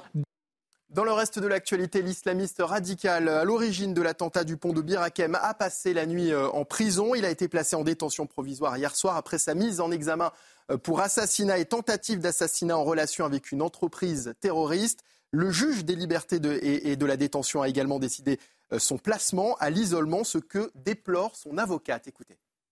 Je m'attendais évidemment euh, à la mesure de, placement en détention euh, provisoire, évidemment. Euh, je m'attendais évidemment également à ce que ces motifs de l'article 144 du Code de procédure pénale soient visés. S'agissant de la mesure d'isolement, je, pouvais m'y attendre. Le juge des libertés de la détention a estimé que, à la fois pour la sécurité de mon client, mais également pour la sécurité du personnel pénitentiaire, il était indispensable qu'elle soit retenue et mise en œuvre. Et puis Anne Hidalgo, dans le collimateur de Clément Beaune, la maire de la capitale souhaite limiter la vitesse à 50 km heure sur le périphérique parisien, mais pour le ministre des Transports, l'État ne validera pas cette mesure. On l'écoute à la fin de l'année 2024, mmh. nous ne prendrons pas la décision, nous ne validerons pas la décision du périph à 50 km heure. Je pense que c'est, je le dis, prématuré. Vous avez prévenu Anne Hidalgo. Oui, vous l'avez dit Anne Hidalgo Oui, bien sûr. que vous le dites ce matin, mais... mais je l'ai dit déjà publiquement, je ne l'ai pas caché. Et c'est une décision, je le maintiens, qui doit être concertée. Vous aviez dit vos doutes, mais pas... Oui. Qui doit être vue avec euh, les départements limitrophes, avec la Seine-Saint-Denis, avec le Val-de-Marne, avec la région Île-de-France. Vous ne pouvez pas décider pour les autres sans aucune concertation et ensuite dire euh, moi je suis pour la démocratie participative. Il faut ouvrir le jeu, il faut discuter. Voilà, Clément Beaune qui a également annoncé le, gel des prix pour les trains Ouigo et Intercité pour permettre aux Français qui connaissent le plus de difficultés à prendre euh, le train. Voilà pour euh, l'essentiel de l'actualité à 13h sur CNews. Sonia, à tout à l'heure. Merci Mickaël, ça vous fait plaisir hein, bah, Philippe. C'est la preuve que Clément Beaune écoute Midi News. Hein. Vous vous rappelez, la semaine dernière, avec François-Olivier Gisbert, on n'était pas franchement d'accord. Vous avez fait un sacré numéro sur ce sujet quand même. Ah, mais c'était naturel. Ah non, le périphérique à 50, c'est pas possible. Merci Clément Beaune. Merci Clément Beaune. Merci. Il faut qu'il vous enregistre parce que vous remerciant le gouvernement, c'est pas hein, c'est pas tous les quatre matins bah, comme on dit. Quand Bien. Il, le mérite. Ce que j'aurais aimé entendre comme Sonia, c'est sa justification, ministre du Transport, parce que il vous a pas échappé qu'il est peut-être candidat à la mairie de Paris. Ah bah, évidemment, ça rien ne nous échappe. Merci en tous les cas à nos invités d'être restés. Philippe David, vous venez d'entendre, Éric Revel, Paul Melun, Gabriel Cluzel, et puis je vous le disais, Henri Guénaud. On va largement parler de votre livre. À la septième fois, les murailles tombèrent aux éditions du Rocher. Alors je disais tout à l'heure, il faut qu'on donne envie, on va en parler, d'avoir envie aussi de la France, de notre récit. Quand on vous lit, c'est un peu, un peu noir c'est noir. Je ne veux pas reprendre tout le... Vous avez la, la ref, comme disent les jeunes oui, noir c'est noir, c'est Johnny Hallyday. Ah merci. tout à l'heure, j'essayais. mais vous allez voir, c'est passionnant, euh, comme lui, parce qu'on s'interroge depuis tout à l'heure, Henri Guenaud, on se dit, mais euh, comment, Enfin, autant de cécité et d'inconséquence, comment pensent les politiques? Est-ce qu'ils estiment qu'après eux, c'est le déluge? Et finalement, c'est pas grave Donc, vous nous direz euh, ce que vous en pensez. Mais tout d'abord, je voudrais qu'on revienne sur les propos ce matin de la maire de Romans-sur-Isère. Alors, très clairement, elle dénonce des zones de non-droit, notamment le quartier de la Monnaie. Euh, dans sa euh, commune. Et elle le dénonce, vous allez l'entendre calmement, froidement, lucidement. Alors écoutez bien sa réponse aussi, parce que je lui demande sur l'appartenance euh, de ces personnes à la France, à la communauté, je ne dirais pas à la République, parce que je pense que la France doit être incarnée. Et écoutons sa réponse. Et la sécurité, Madame le maire, est liée à l'appartenance. Pour cette minorité de délinquants qui, fait, qui font la loi, est-ce qu'ils se sentent français selon vous? Alors je pense que je pense que non. Je pense que non, je ne sais même pas comment ils se considèrent parce que bien généralement ils ont des origines euh, d'autres pays et finalement n'y ont pas vécu. Et il y a cette, forme de, radicalisation sur ce noyau qui combat euh, les règles qui régissent notre société et qui s'affranchissent euh, de, toute mise en œuvre du bien vivre ensemble. C'est-à-dire que je ne peux même pas dire qu'ils en ont rien à faire, ils le combattent. Et ils forment ces, noyaux, ces noyaux qui les conduisent à définir un périmètre, parce que pour s'exprimer, il faut un territoire. Et en s'exprimant sur ce territoire, eh bien, ils cherchent à en faire une zone de non-droit, en semant la terreur par rapport aux gens qui vivent dans, ces quartiers. Si on vous entend bien, si on vous comprend bien, zone de non-droit, et cela a été dénoncé il y a des, années, hein, mm. plus de 30 ans, mais on dirait aussi, est-ce que c'est le cas? Est-ce que vous le constatez, une zone d'un autre droit? Puisque quand on impose sa loi, c'est un autre droit. Bien sûr, j'irai dans, dans, ce sens-là. Je, je, pense qu'ils euh, imposent leurs règles. Euh, leurs règles aussi sont, généralement faites euh, pour faciliter l'activité qui est la leur, parce qu'il faut bien une activité, et il faut bien aussi avoir des ressources. Ces ressources sont souvent euh, issues du trafic, du deal, et je pense que c'est vraiment ce à quoi il faut s'attaquer. Je ne peux pas dire qu'il n'y a rien de fait, parce que ce ne serait pas honnête de ma part, hein, mais il faut faire plus. C'est-à-dire que le trafic de drogue et la consommation de drogue, aujourd'hui, sont vraiment une problématique et font même aussi l'objet d'un modèle économique de certaines familles, quoi. C'est-à-dire que certaines modèle économique familial. Oui. Henri Guénaudot, le, constat de zone de non-droit ou d'un autre droit, peu importe, est fait par les élus, par les maires, par les, par les policiers, par certains responsables politiques. Pourquoi ce n'est pas unanime? Pourquoi la, réalité ne nous saute pas à la figure Mais pour justement remédier et, et, je veux dire, penser à notre pays, penser ses plaies? Alors d'abord, le, constat n'est pas nouveau. C'est toujours la même chose. Le, livre collectif dirigé par Georges Bensoussan sur les territoires perdus de la République, qui date de 2002, si mes souvenirs sont exacts, et le rapport Aubin sur ce qui se passe à l'école à propos de ces sujets, 2004. Voilà, donc euh, c'est pas nouveau. Hein, et depuis, on n'arrête pas de faire des rapports, de faire des constats. Alors tout le monde, en réalité, tout le monde est coupable. Hein. Euh, moi, j'ai vu pendant euh, des années, des décennies, euh, les élus locaux, les responsables de l'administration, les magistrats, sociologues, expliquer que si on démantelait les, trafics de drogue, les, trafiquants iraient chercher de l'argent ailleurs, que ce serait plus violent. Et donc, tout le monde, en réalité, a été pendant des années implicitement ou tacitement d'accord pour ne rien faire ou pas grand-chose. Ou acheter, donc acheter la paix, la paix Pour acheter, oui, en fait, on n'achetait pas la paix civile, on disait que ce serait pire, mais on n'a pas acheté la paix civile, on a compromis la paix civile. Euh, jusqu'à ce qu'on arrive à la situation où un certain nombre de gens vous expliquent que, ayant perdu la guerre euh, contre les trafiquants de drogue, euh, bien, il ne reste plus qu'à légaliser toutes les drogues. alors qu'on n'a jamais, jamais vraiment livré la guerre au trafic de drogue. Jamais. Jamais. Jamais. Jamais. La guerre. Vraiment la guerre. Et le résultat, quoi la guerre contre les trafics de drogue? La, c'est la guerre contre les trafics de drogue. Si vous ne voulez pas qu'un jour euh, la France devienne la Colombie, il faut le vivre la guerre. Sinon, vous allez, vous allez monter dans les extrêmes de la guerre. C'est-à-dire que, regardez où on en est. On en est arrivé euh, à une situation où les trafiquants se tirent dessus à la Kalachnikov dans les rues et où les gens meurent même dans leurs appartements euh, parce qu'ils reçoivent des, balles perdues quand c'est pas l'enfant qui traverse. à Marseille, c'est personne à, exactement. quand c'est pas l'enfant qui traverse la rue, euh, et ça, on voit bien, ça n'est qu'un début. C'est-à-dire que tout ce dont nous parlons là, et ce que dit le maire de, de Romans-sur-Isère, c'est en fait c'est la partie émergée de l'iceberg. En dessous, il y a tous les dysfonctionnements de la, de la société qui nous ont conduits euh, à cette situation et que tout le monde finalement a, a, organisé ou laissé faire. Je suis d'accord, mais vous avez et à raison, vous avez cité Georges Bensoussan, 2002. Que s'est-il passé? On l'a euh, fascisé. Une partie euh, vraiment de la classe politique et médiatique l'a extrémisé, l'a mis de côté, etc. Vous parlez de l'ancien inspecteur de l'éducation nationale, Jean-Pierre Aubin. Qu'a fait François Fillon de son rapport? Il a calé sa commode ou la bibliothèque. Vraiment, c'est ce que c'est ce qu'a dit euh, Jean-Pierre Robin. Donc, est-ce qu'on est, tous responsables? Certains ont essayé d'alerter. Il y en a qui sont plus responsables que, d'autres. Il y en a qui sont pas. Il y en a qui sont. Il y en a qui sont. dira peut-être pas. Il y en a qui sont plus responsables que d'autres. Mais au fond, tout le monde a laissé faire d'une manière ou d'une autre. Voilà. Ah, euh, alors il y a toujours des voix qui se sont élevées, on vient d'en citer. Hein. Mais ces voix, elles se sont, elles se sont fait ostraciser, elles se sont fait écarter, marginaliser. Voilà. Donc, euh, mais, mais au fond, nous avons quand même une responsabilité collective dans ce qui s'est passé. Je suis d'accord avec vous, mais j'ai peur qu'on noie, j'allais dire, l'essentiel du sujet quand on dit ça. Gérard Larcher, parce qu'on parle beaucoup de lui, il y a quelques semaines, m'avait dit on est tous responsables oui, mais Sonia, juste, le on, le on qu'emploie Gérard Larcher et qu'emploie Henri Guénaud, il a, il a une identité. Le on, ça s'appelle le courage politique. Ça s'appelle le courage politique. Que vous ayez un pouvoir de gauche ou un pouvoir de droite, ça fait des décennies que ça existe, Henri Guénaud le rappelait. Qu'est-ce qui s'est passé? On a lutté contre la fille de drogue? Non. On pensait qu'on achetait la paix sociale.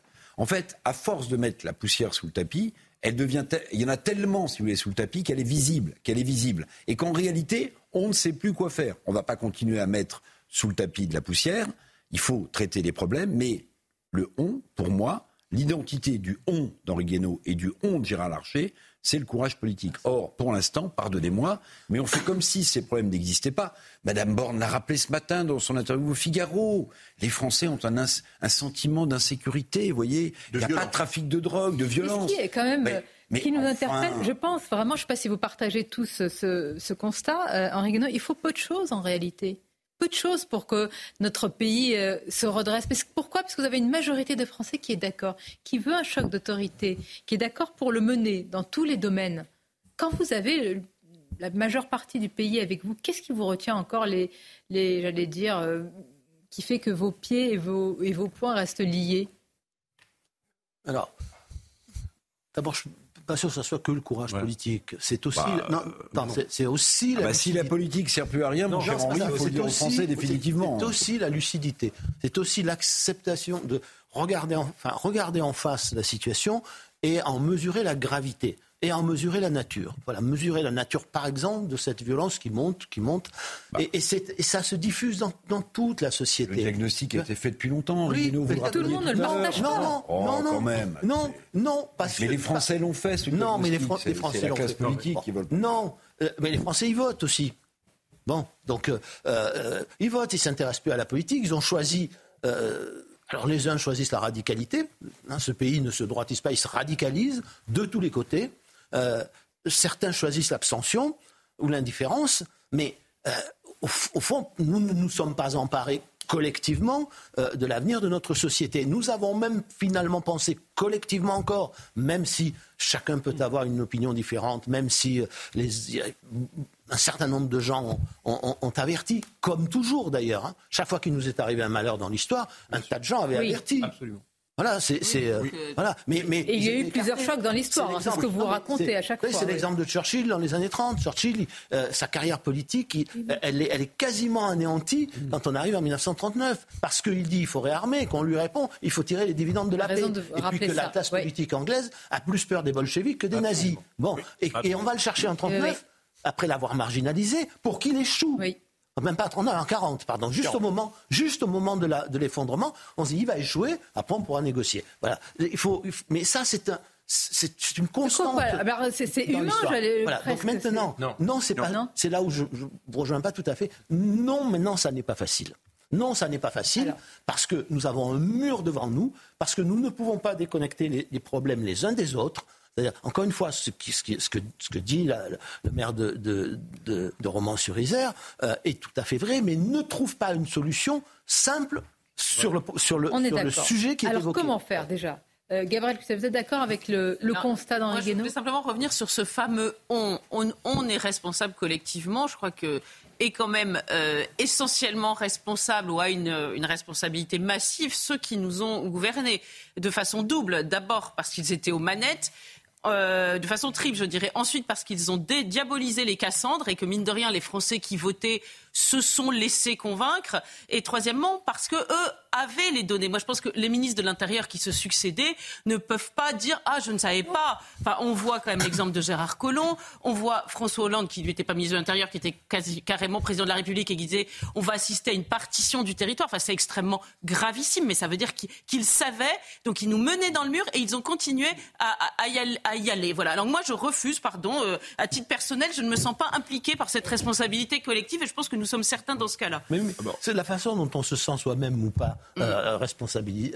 non, parce que c'est un peu facile non, de se dédouaner, vous voyez. Moi, je je, je, non, non, mais pas pour vous, Moi, mais je, veux dire, c'est un peu un discours récurrent. Moi, je ne me dédouane pas du tout, mais je pense que s'il n'y a pas une prise de conscience collective et une volonté ah, ça, collective, vrai. il ne se passera rien. Et qu'une fois qu'on a désigné les responsables, oui. c'est euh, Solzhenitsyn qui dit euh, bon, euh, s'il suffisait euh, de, de, de, trouver dans qui est le mal et puis d'éliminer ceux dans qui est le mal euh, pour résoudre les problèmes, ce serait tellement simple. Et en fait, pas du tout, parce que le mal, il est partout, parce que les, la, le manque de lucidité, il a été partout, le manque de courage, il a été partout, euh, et que on est arrivé à un point. Alors vous, vous, vous, vous, citez Colomb, euh, Hollande, mais ça c'est très récent en fait. Hein, C'est-à-dire que là, les grandes, les, les, les, tout s'est dégradé il y a bien longtemps. Oui, et c'est ce que vous dites. Se dégrader, c'est cumulatif. Mais d'ailleurs, c'est l'échéance qu'on a tous en tête, une quarantaine d'années. Aujourd'hui, euh, euh, ben, on sait, oui, d'accord, mais qu'est-ce qui change? Hmm. mais qui a, a, envie réellement de faire changer? Vous avez entièrement raison. Les Français, monsieur Non, oui. je vous cite un exemple. Les Français. Ils ont envie que ça change. Non, mais la responsabilité là, elle est très forte chez les, chez les politiques euh, et chez tous les commentateurs. Euh, je, je, regardais hier le sondage là, sur euh, les Français. Est-ce que, est que vous voulez que les fichiers S qui ont des problèmes psychiatriques soient enfermés?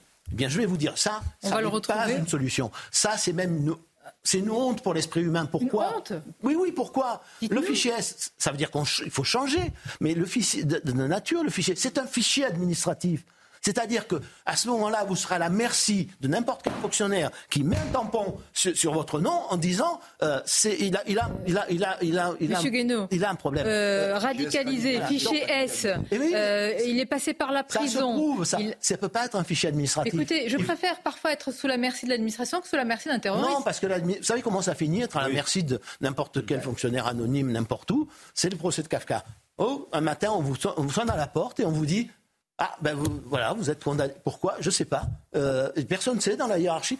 Non, il faut, enfin, il, il faut éviter justement, parce qu'on n'est pas gouverné, parce que les, ceux qui gouvernent refusent de penser, ceux qui prétendent gouverner demain refusent de penser et de réfléchir, on lâche les choses. Évidemment, le, le, le français, il veut absolument des solutions pour éviter d'être mis en danger. Protégé, bon, mais il faut se fixer, il faut se fixer des limites et il faut chercher des solutions. Mais pardonnez-moi, c'est quoi les limites C'est les limites de, de l'état voilà. de droit? À, à, quoi on fait attention en fait? Non mais regardez, Qu'est-ce qui est le plus important oui? Non mais le, le, le, le problème, les frontières. Qui est prêt aujourd'hui à reprendre la maîtrise des frontières? Bon, qui est prêt à reprendre la maîtrise des frontières Français. Oui, non, mais les Français, mais ils votent pas pour les gens qui veulent prendre la maîtrise des frontières. Ils ont raison d'ailleurs, puisqu'il n'y en a aucun. Il n'y en a aucun. Donc ils n'ont pas le choix, hein, c'est comme ça. Enfin, il n'y en a aucun. Et puis quand on leur dit l'Europe. qui le fera, mais beaucoup le clament. Quand on leur dit l'Europe ou le chaos, eh bien, euh, bah, finalement, on choisit l'Europe. Bon, bah, très bien. Voilà, Donc ce que dit Henri Guénaud, c'est qu'il y a une forme de cercle de la raison. On est bien, Ça, on se dit que c'est après le déluge et que Oui. tant que Voilà. tout se tient faut- en place, c'est est. le moment, c'est le moment où la, rup- la rupture, elle est nécessaire, mais la rupture, ça doit Ah, être n'importe quoi. J'ai compris. Voilà. Je- je me C'est-à-dire méfie. collectivement, il faut être courageux pour cette rupture. Je me méfie énormément de cette citation d'Alain Minc du Cercle de la Raison, parce qu'il l'a réutilisée il y a quelques jours. Comme Mélanie s'est couchée devant l'Europe, il a dit Giorgia Meloni a rejoint le Cercle de la Raison. Ah oui. Donc ça veut dire que le Cercle de la Raison, c'est c'est- quelque chose que- que- qui, qui est quand même, à mon avis, légèrement euh, fumeux. Mais il y a une chose, le courage politique, comme le disait Eric, oui, mais il y a aussi une autre chose, la peur du qu'en dira-t-on. Rappelez-vous, à l'époque, Sarkozy représenté sous les traits d'Hitler par une affiche du mouvement des jeunes socialistes. Est-ce Oui, que oui. c'était, excusez-moi, autrement plus outrancier, bah, euh, même si c'était outrancier que les propos de Gérard Larcher Emmanuel Macron aussi. Mais, hein, Non mais excusez-moi, et c'est pour ça que quand Sarkozy est arrivé au pouvoir, il fallait bien qu'il donne des gages à la gauche, comme sa principale opposition qui était le PS l'incarnait sous les traits d'Hitler. Donc qu'est-ce qu'on fait? Ben, On supprime la double peine, on passe pas le Karcher, on réforme pas. cher Philippe, mon cher Philippe, puisque Henri Guénaud citait Churchill, ça me fait penser à une autre citation très connue de Churchill. C'est un jour de Vous savez la différence entre un politicien et un politique? C'est que, mais oui, c'est que c'est que le politicien, il pense à sa réélection et le politique, il a une, il a une vision pour son pays. D'accord, mais tout le monde n'est pas Churchill ou De Gaulle, sans, manquer de respect à... Tout le monde se drape, euh, quand on est président de la République, dans un statut qui permet quand même d'incarner un pays encore, même si le statut euh, hmm. est s'effondré. Ce que je veux dire par là, c'est que, pardon, oui, la lucidité, Henri Guénaud a raison, oui, il y a une responsabilité collective, mais tout part, pardonnez-moi... Je suis d'accord, mais il faut que ça infuse... Non, mais il a raison. Mais du courage il faut que collectivement, dans l'administration, les magistrats, les commandes, tout, tout, tout. Alors, ça veut dire que le politique... Comment vous emportez tout le monde on, fait l'aveu que le politique ne commande plus à l'administration, etc. Bon, ben très bien. Passons à un autre régime. Si la clé de voûte du déclin de l'Occident et de la France n'était qu'une question de courage politique, ça se saurait. Moi, je pense que la clé de voûte, elle est idéologique. Euh, Henri Guénaud a fait une généalogie qui est très exacte sur euh, nos renoncements successifs depuis plusieurs décennies. Euh, à mon avis, c'est exactement là qu'est le sujet sur l'idéologie. L'idéologie selon laquelle la mondialisation, c'est mieux que la nation, selon laquelle l'ouverture au monde, c'est mieux que les frontières, selon laquelle, etc., etc., elle a euh, inondé les cerveaux occidentaux depuis un certain nombre d'années, sans, et elle a gagné une bataille culturelle qui est immense. Regardez aujourd'hui les présidents des universités aux États-Unis qui, si vous voulez, sont plus que complaisants et expliquent qu'Israël est en train de commettre des génocides un peu partout. Vous voyez, enfin, vous avez, si vous voulez, une emprise idéologique sur une bonne partie du monde occidental et, en, France aussi, c'est très juste, Gabriel, et les politiques n'ont pas été capables d'incarner autre chose. J'ai peur quand on dit les politiques, parce que là aussi. Bah, les politiques qui ont été aux affaires. vous savez, euh, politiciens. notre ami Philippe donne souvent des citations. C'était André Malraux qui disait Il est étrange de vivre consciemment la fin d'une civilisation. vous voyez, c'est Votre débat est à la fois inquiétant et, passionnant. J'ai hâte de lire le livre parce que c'est exactement là qu'est le sujet, à mon avis. Et eh ben vous lui demanderez, celui-ci c'est le mien. Une courte pause. On va se retrouver parce que ce qui est. évidemment, il y a votre expérience dans la machine du pouvoir. Il y a ce que vous dites aussi, votre connaissance, votre culture aussi historique que vous partagez avec tous nos, nos amis. Et donc maintenant. C'est aussi ce que j'ai vécu. Voilà. Très important. Le vécu, la connaissance. On va continuer à en parler. Courte pause et on se retrouve. Merci d'être avec nous. La suite de votre euh, émission avec nos invités, dont Henri Guénaud, auteur du livre à la septième fois Les murailles tombèrent aux éditions du Rocher. Nous parlons euh, de la volonté politique, parfois surtout de la cécité, parfois de l'impuissance sur beaucoup de sujets. Alors l'immigration, on vous posera l'action, que peut-on encore faire dans ce domaine? Et puis on écoutera ce qu'a dit Elisabeth Borne sur euh, la sécurité, ou plutôt le sentiment justement de violence ou d'insécurité. Mais tout d'abord, les titres, Michael. Israël euh, autorise une hausse, minimale, une, hausse minimale des livraisons de carburant à, Gaza pour éviter un effondrement humanitaire. C'est ce qu'a indiqué le bureau du Premier ministre Benjamin Netanyahou. Dans le même temps, salle continue son offensive, notamment dans le sud de l'enclave palestinienne. Emmanuel Macron souhaite transformer la recherche française pour remédier à ses faiblesses. Annonce faite il y a quelques instants lors du lancement du nouveau Conseil présidentiel de la science, une instance composée de chercheurs pour le conseiller sur ses futurs choix scientifiques. Et puis les cas de Covid-19 et de grippe sont en hausse dans le pays, conséquence notamment de la baisse des températures à l'approche des fêtes de fin d'année. Santé publique France appelle les personnes à risque, notamment les plus âgées, à se faire vacciner. Alors, sentiment d'insécurité ou vécu, sentiment de violence ou vécu, il y a euh, ce qu'a dit ce matin la Première ministre, Elisabeth Borne, auprès de nos confrères du Figaro. On va voir, parce que je ne veux pas donner le sentiment de, voilà, de, ne prendre qu'une partie de, la phrase. On va voir exactement une extenso ce qu'elle a dit, euh, une réponse à une question. Il y a besoin évident d'autorité et une attente de sécurité sur tout le territoire. Je pense notamment aux villes moyennes, aux campagnes qui ne sont pas épargnées par ce sentiment que la violence augmente. Et puis la réaction, c'est bien d'avoir à la fois la Première ministre et, puis une élue de terrain, la maire de Romans-sur-Isère. Écoutons-la.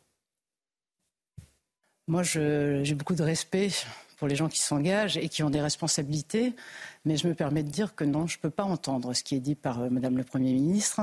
Je dis juste une chose, c'est que l'insécurité, ce n'est pas un ressenti, c'est une réalité vécue. Alors on parlait du diagnostic la lucidité, elle est où? Non, mais d'abord, c'est les deux. C'est-à-dire qu'il y a, il y a de l'insécurité. Enfin, moi, je préfère parler de la violence plus encore que de l'insécurité. Hein. C'est le phénomène auquel nous nous trouvons confrontés. Euh, qui est la, la, le, le, fruit de nos renoncements, de nos déconstructions. Ah, c'est, c'est la violence, mais la pire des violences, c'est-à-dire la violence qui est au fond de l'être humain, que la civilisation, la culture, l'éducation, les institutions, tout ça. Et c'est tant bien que mal de maintenir au fond de, de l'être humain qui est en train de ressortir. Voilà. Donc, euh, tous ceux qui jouent avec le feu, de quelque côté qu'ils soient, mais qui joue avec, qui jouent avec le feu, de la violence, peu, peu importe. Est-ce que, est que, dire aujourd'hui qu'il y a euh, un ensauvagement, une décivilisation, et là je cite. Non, non, ça c'est pas, pas, ça, jouer avec le ah. feu. Hein, le, jouer avec le feu, euh, c'est manipuler, instrumentaliser tout ça, euh, c'est désigner chacun son bouc émissaire, chacun, hein, parce que chacun a le sien. Euh, voilà, c'est tout ce qui attise, tout ce qui, tous ceux qui attisent cette violence pour des fins politiques ou des intérêts. Euh, Donc ceux qui récupèrent, par exemple, voilà. le drame de Crépole, c'est ce que vous dites ceux qui ont récupéré. Je pense que vous oui, visez le Rassemblement moi, je, national. Exemple, ou moi, je, je, je, trouve absurde de se précipiter le lendemain matin pour dire ça s'est passé comme ça et voilà ce qu'on en tire. Pardon, mais euh, on voit bien, ça changera probablement pas le, le fond de l'affaire. Mais néanmoins, euh, ben, on, on, est quand même, enfin, dans une société civilisée, on prend le temps de savoir ce qui s'est passé avant d'en tirer des, des, conséquences. Mais alors, ça, le, le, le, la violence, elle est là. Voilà, elle est là. Juste sur monte... ce point, pardonnez-moi Henri oui. Guénaud, je voudrais juste faire réagir. C'est important ce que vous dites quand même. Il y a eu euh, à la fois, j'allais dire, dans le monde politique et médiatique, euh, tout ça est, est sous tension. Il y a eu euh, des récits, des contre-récits. Je note que le procureur ne s'est pas encore exprimé, enfin, je veux dire, en conférence de presse. Et cela a donné lieu à des, à des différentes versions, si je puis dire. Comment vous réagissez les uns les autres, Paul Melun D'accord, il a dit que le temps judiciaire, par exemple, soit long que le temps où euh, le gouvernement euh, s'exprime et attend d'avoir tous les éléments pour s'exprimer soit un peu long, je le conçois aussi. Mais par contre, ce qui m'agace derrière ce procès qu'on fait en récupération, c'est qu'on a le droit, et je dirais même on a le devoir, intellectuellement, philosophiquement, politiquement, historiquement, de réagir à ces faits. Et ça ne s'appelle pas de la récupération ou de l'instrumentalisation, ça s'appelle de l'analyse des faits. Et du moment, par exemple, qu'il y avait neuf témoignages à Crépole qui parlaient de racisme, de propos de, de l'ordre du racisme anti-blanc, euh, évoquer ce sujet-là, qui est un sujet tabou, sur lequel on a mis la cocotte minute depuis des années, et en parler par rapport au drame qui a eu lieu, ça me paraît très important. Maintenant, effectivement, sur euh, le déroulé précis de la soirée, que l'on attend et que les informations pas arrivent au compte-goutte, je suis d'accord avec ce qui a été dit. Mais moi, je crois que le, le, le rôle d'un responsable politique, ce n'est pas de réagir. Le rôle d'un responsable politique, c'est d'abord de réfléchir, d'analyser et ensuite de donner le résultat de, de sa réflexion euh, si et les conséquences qu'il en tire. L'ancien président n'avait pas autant de pudeur de gazelle sur certains faits de société ou faits divers, Henri Guénaud. Mais euh, vous, êtes deux, vous êtes deux personnes différentes, euh, j'entends bien. Voilà, voilà. deux personnes différentes. Vous voyez, mais, mais je pense que c'est une... Non, mais je pense là aussi, c'est un, c'est un fait quasiment un fait de société. C'est euh, vous précipitez pas. Je, je, me souviens du président de la République euh, condamnant déjà le policier qui avait euh, qui avait qui avait tué Naël avant même d'avoir la. Bon, et c'est le président de la République quand c'est euh, quand c'est le passant. euh, bon, il peut avoir l'opinion qu'il veut. Quand on est au café du commerce aussi, mais on ne peut pas se comporter comme ça. Pas plus que là, on ne pouvait dire le lendemain matin assassinat, qui est un terme juridique très précis. Bon, qu'a dit le président de la République. Voilà, ce qu'a dit encore le président de la République. Donc, je, je, là, à force de réagir, enfin, je veux dire, c'est la société de Twitter, quoi. C'est, et tout le monde devient fou. Alors, ça, bon, oui, mais... Très ça, intéressant. Moi, je, juste Gabriel juste... Puzel, et vous reprenez oui. Henri parce que je crois qu'elle elle bout de pouvoir vous répondre. Euh, non, mais moi, je crois au contraire que le rôle des politiques, c'est euh, de réagir. On ne peut pas laisser passer ces faits euh, comme on regarde passer le train. Et malheureusement, les Français ont eu le sentiment que ces, drames ont été vécus comme des, par le monde politique, comme des faits divers indépendants les uns des autres, et sur lesquels finalement il ne fallait pas réagir. Alors vous dites oui, il faut laisser le temps à la justice. Le problème, c'est que c'est au moment où le, les faits arrivent, parce que le temps médiatique est ainsi, que l'on en parle c'est pas euh, euh, trois ans après. Moi, je vois qu'il euh, y a eu un procès récent. Ça me frappe à quel point personne ne réagit. Il y, a eu un, y a un procès sur des, des, des, terroristes, on peut les appeler ça, en tout cas des, des apprentis terroristes ou ceux qui, qui, fomentaient un projet terroriste à Brest. C'était un petit oui. 7 octobre dans un village de Brest. Là, nous en sommes à la phase du jugement. Alors c'est vrai que nous avons tous les éléments, ça c'est évident, mais personne euh, n'en parle parce que le temps médiatique, c'était sans doute au moment où on les arrêtait. Donc dénier le droit à l'opposition, par exemple, euh, de se saisir de ces faits pour dire attention, regardez ce qui se passe, ça me paraît quand même extrêmement délicat. Je voudrais dire deux choses avant qu'Henri Guénaud réponde. Oui. Ça, il me répondra en même temps. euh, Il sait y faire. récupération politique. D'abord, moi, je considère que l'émotion, et Dieu sait qu'elle a été vive après l'assassinat de ce jeune Thomas, mmh. le volume de l'émotion n'est pas mesurable. Et puis, deuxième chose, puisqu'on parle de récupération, pour moi, le silence au début de cette tragique affaire de médias euh, importants, c'est une forme de récupération politique, l'air de rien. Parce qu'il a fallu du temps avant que des médias publics prennent euh, en main ce qui était en train de se passer dans ce, dans ce petit village. Je ne sais pas si vous vous souvenez, ça a duré plusieurs jours. Bon, donc, bien sûr, récupération politique, fond de la politique, le président de la République qui dit, euh, après Naël, qui condamne déjà le policier sans avoir le résultat de l'enquête, tout ça est juste, mon cher Henri. Mais je pense que l'émotion était telle, et c'est normal dans le pays, après ce qui s'est passé dans, ce, dans cette petite salle des fêtes où l'entrée était à 4 euros, vous voyez, des frances différentes, que cette émotion-là, d'une certaine manière, c'était l'émotion On est d'accord, mais Henri Guénaud, là, il a entièrement raison. Quand vous avez les minutes de silence, pour Naël, une minute de silence assemblée, dix jours après. Mais moi, je pose la question est-ce qu'il fallait. Ça peut choquer, avec toute, euh, comment dire, euh, tout ce qu'on peut ressentir, et je représente de nouveau les condoléances aux familles, la question n'est pas là, mais est-ce que c'est euh, à l'Assemblée nationale qu'on fait ces minutes d'essence Et qu'est-ce qu'on va faire à chaque fois Parce que ça va se reproduire. Comment on va faire, Henri Guénaud? Est-ce que pour cela, on vous dira, mais regardez, Naël, et pourquoi, et Thomas, bah et lui, pourquoi 15 jours et un mois? Non, mais c'est la, la, question, c'est une question, alors on change un tout petit peu de, de sujet, mais, mais, pas tout à fait.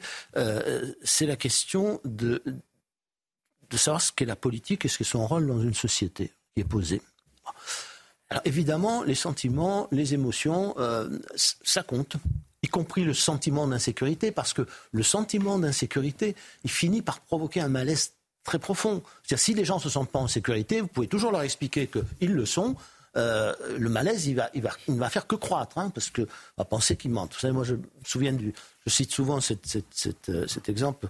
Euh, quand on a, on a fait en 2008, on, a, on a réuni une grande commission avec Nicolas Sarkozy, qui s'appelait la commission Stiglitz, ah sur la mesure de nos performances, c'est-à-dire notre rapport au fond aux chiffres. Le PIB voilà.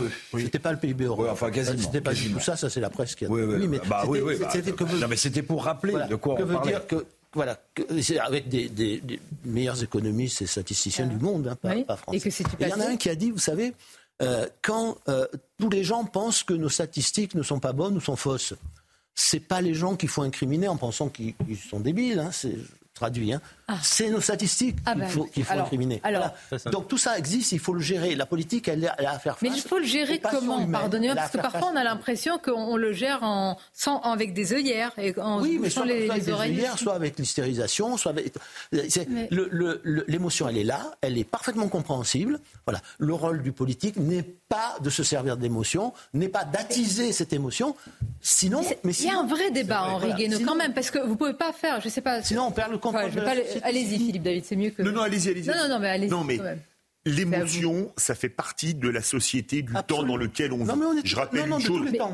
De tous les temps. Oui, mais attendez, il y a 50 ans, il y avait un meurtre atroce, il y avait trois chaînes de télévision. Ah oui, ça, euh, pas et, donc, hein, et, quatre chaînes de radio. Aujourd'hui, entre la multiplication des médias et des réseaux sociaux, il est évident que l'émotion est multipliée par 10, par 20, par 30, par 50, par 1000. Le petit Grégory.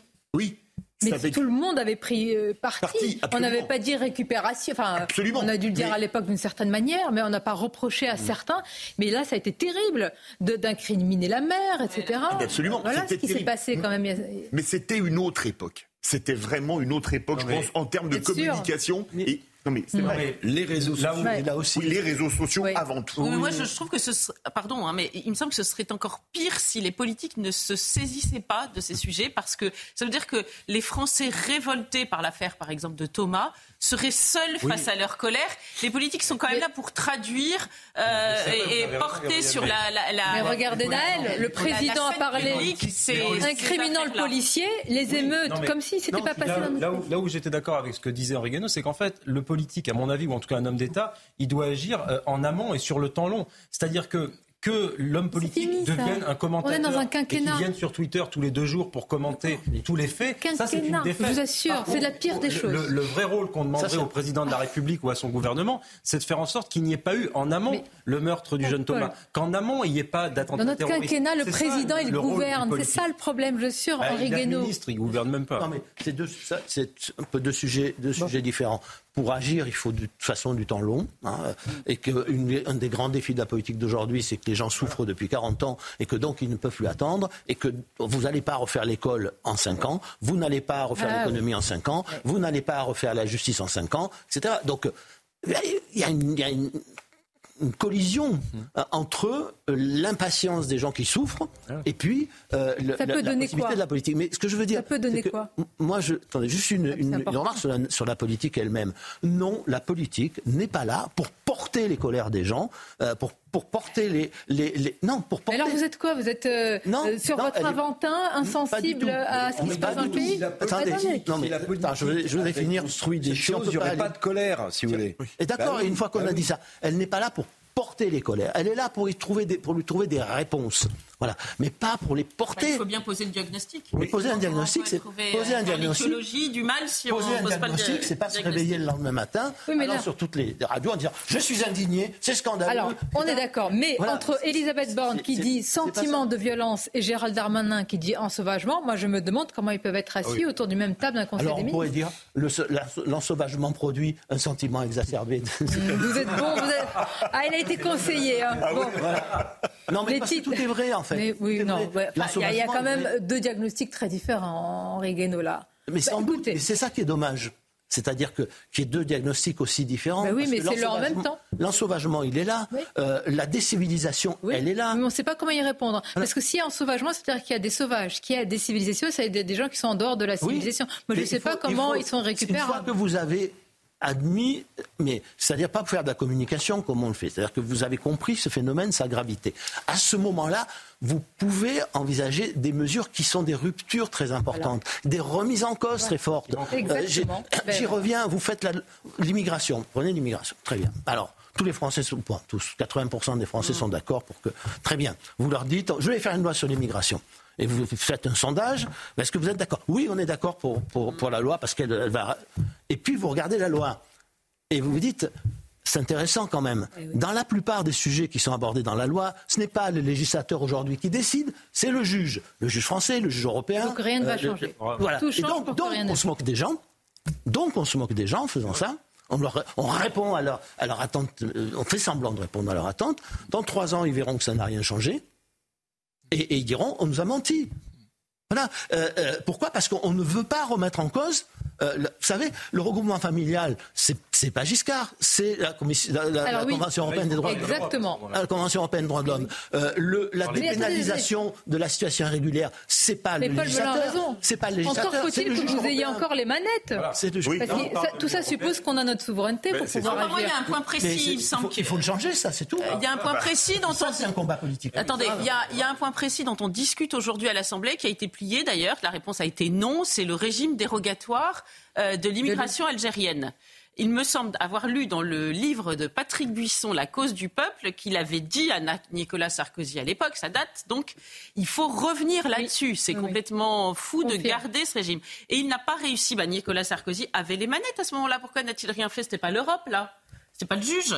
Et pas plus que hier qu'aujourd'hui, euh, il, il est revenu euh, sur ce. Il a fait en sorte que ce, ce régime soit abrogé. D'abord, cette question se pose depuis longtemps et personne ne l'a, ne l'a, ne l'a fait. Il ne faut pas se demander pourquoi. Euh, après, vous lui poserez la question pour savoir pourquoi à ce moment-là, il n'a il a pas fait. Mais ça, ça n'est ça n'est pas si simple. D'abord parce qu'il y a beaucoup d'Algériens en France, parce qu'il y, a, il y, a un- il y a un État en face de nous qui n'est Ah. pas forcément un État facile à, avec Et- lequel il est et facile avec de lequel on coopère dans la lutte contre donc, le terrorisme, hein. Moi, je veux bien qu'on fasse des, des- des- des propositions à l'Assemblée. Pour une fois, la réponse du président de la République n'est pas mauvaise, c'est-à-dire je ne savais pas que la politique étrangère de la France se faisait à, à l'Assemblée. Alors là, c'était là, c'était une, une résolution. Mais le jour où on a fait la résolution, je- là, là, je- à la part de euh, responsabilité, on part de responsabilité. C'est pas le rôle de l'Assemblée. Voilà, c'est pas le rôle de l'Assemblée. C'est un problème de politique étrangère. C'est un point de négociation.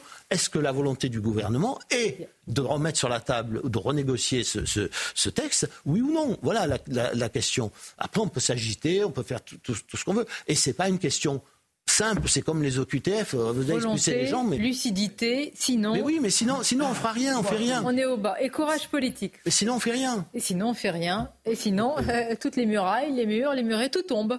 Mais oui, mais vous savez, dans le poème de Victorio, tout le monde rigole pendant sept jours. Alors c'est sept jours symboliques. Mais oui, c'est ça. Tout le monde, toute la ville. Et le roi, je ne, cite, je ne vise personne.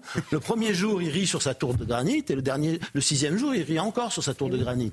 Eh, le septième, les murailles tombent. Merci en tous les cas. C'est un plaisir de vous avoir avec évidemment tous nos amis. Eric, vous revenez midi. Vous êtes chez vous. Merci Sonia. Paul Melun, je remercie Philippe David Gabriel, évidemment Rigueno. Et on va terminer avec euh, évidemment le rappel des titres, cher Michael. La mairie de Paris répond à Clément Beaune et assure que la vitesse baissera sur le périphérique malgré l'opposition du gouvernement. La maire de la capitale souhaite limiter la vitesse à 50 km/h sur le périphérique parisien, mais le ministre des Transports a indiqué ce matin que l'État ne validera pas cette mesure. Fin du procès en appel de Nicolas Sarkozy dans l'affaire Bill Malion sur le financement illégal de sa campagne présidentielle de 2012. Pour rappel, un an de prison avec sursis a été requis contre l'ancien président de la République.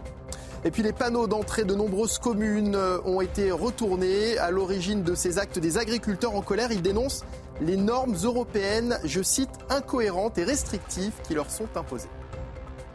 Merci Mickaël, je vous dis euh, à bientôt évidemment euh, à vous tous. Restez avec nous, vos éditions se poursuivent. Bel après-midi sur CNews et à bientôt.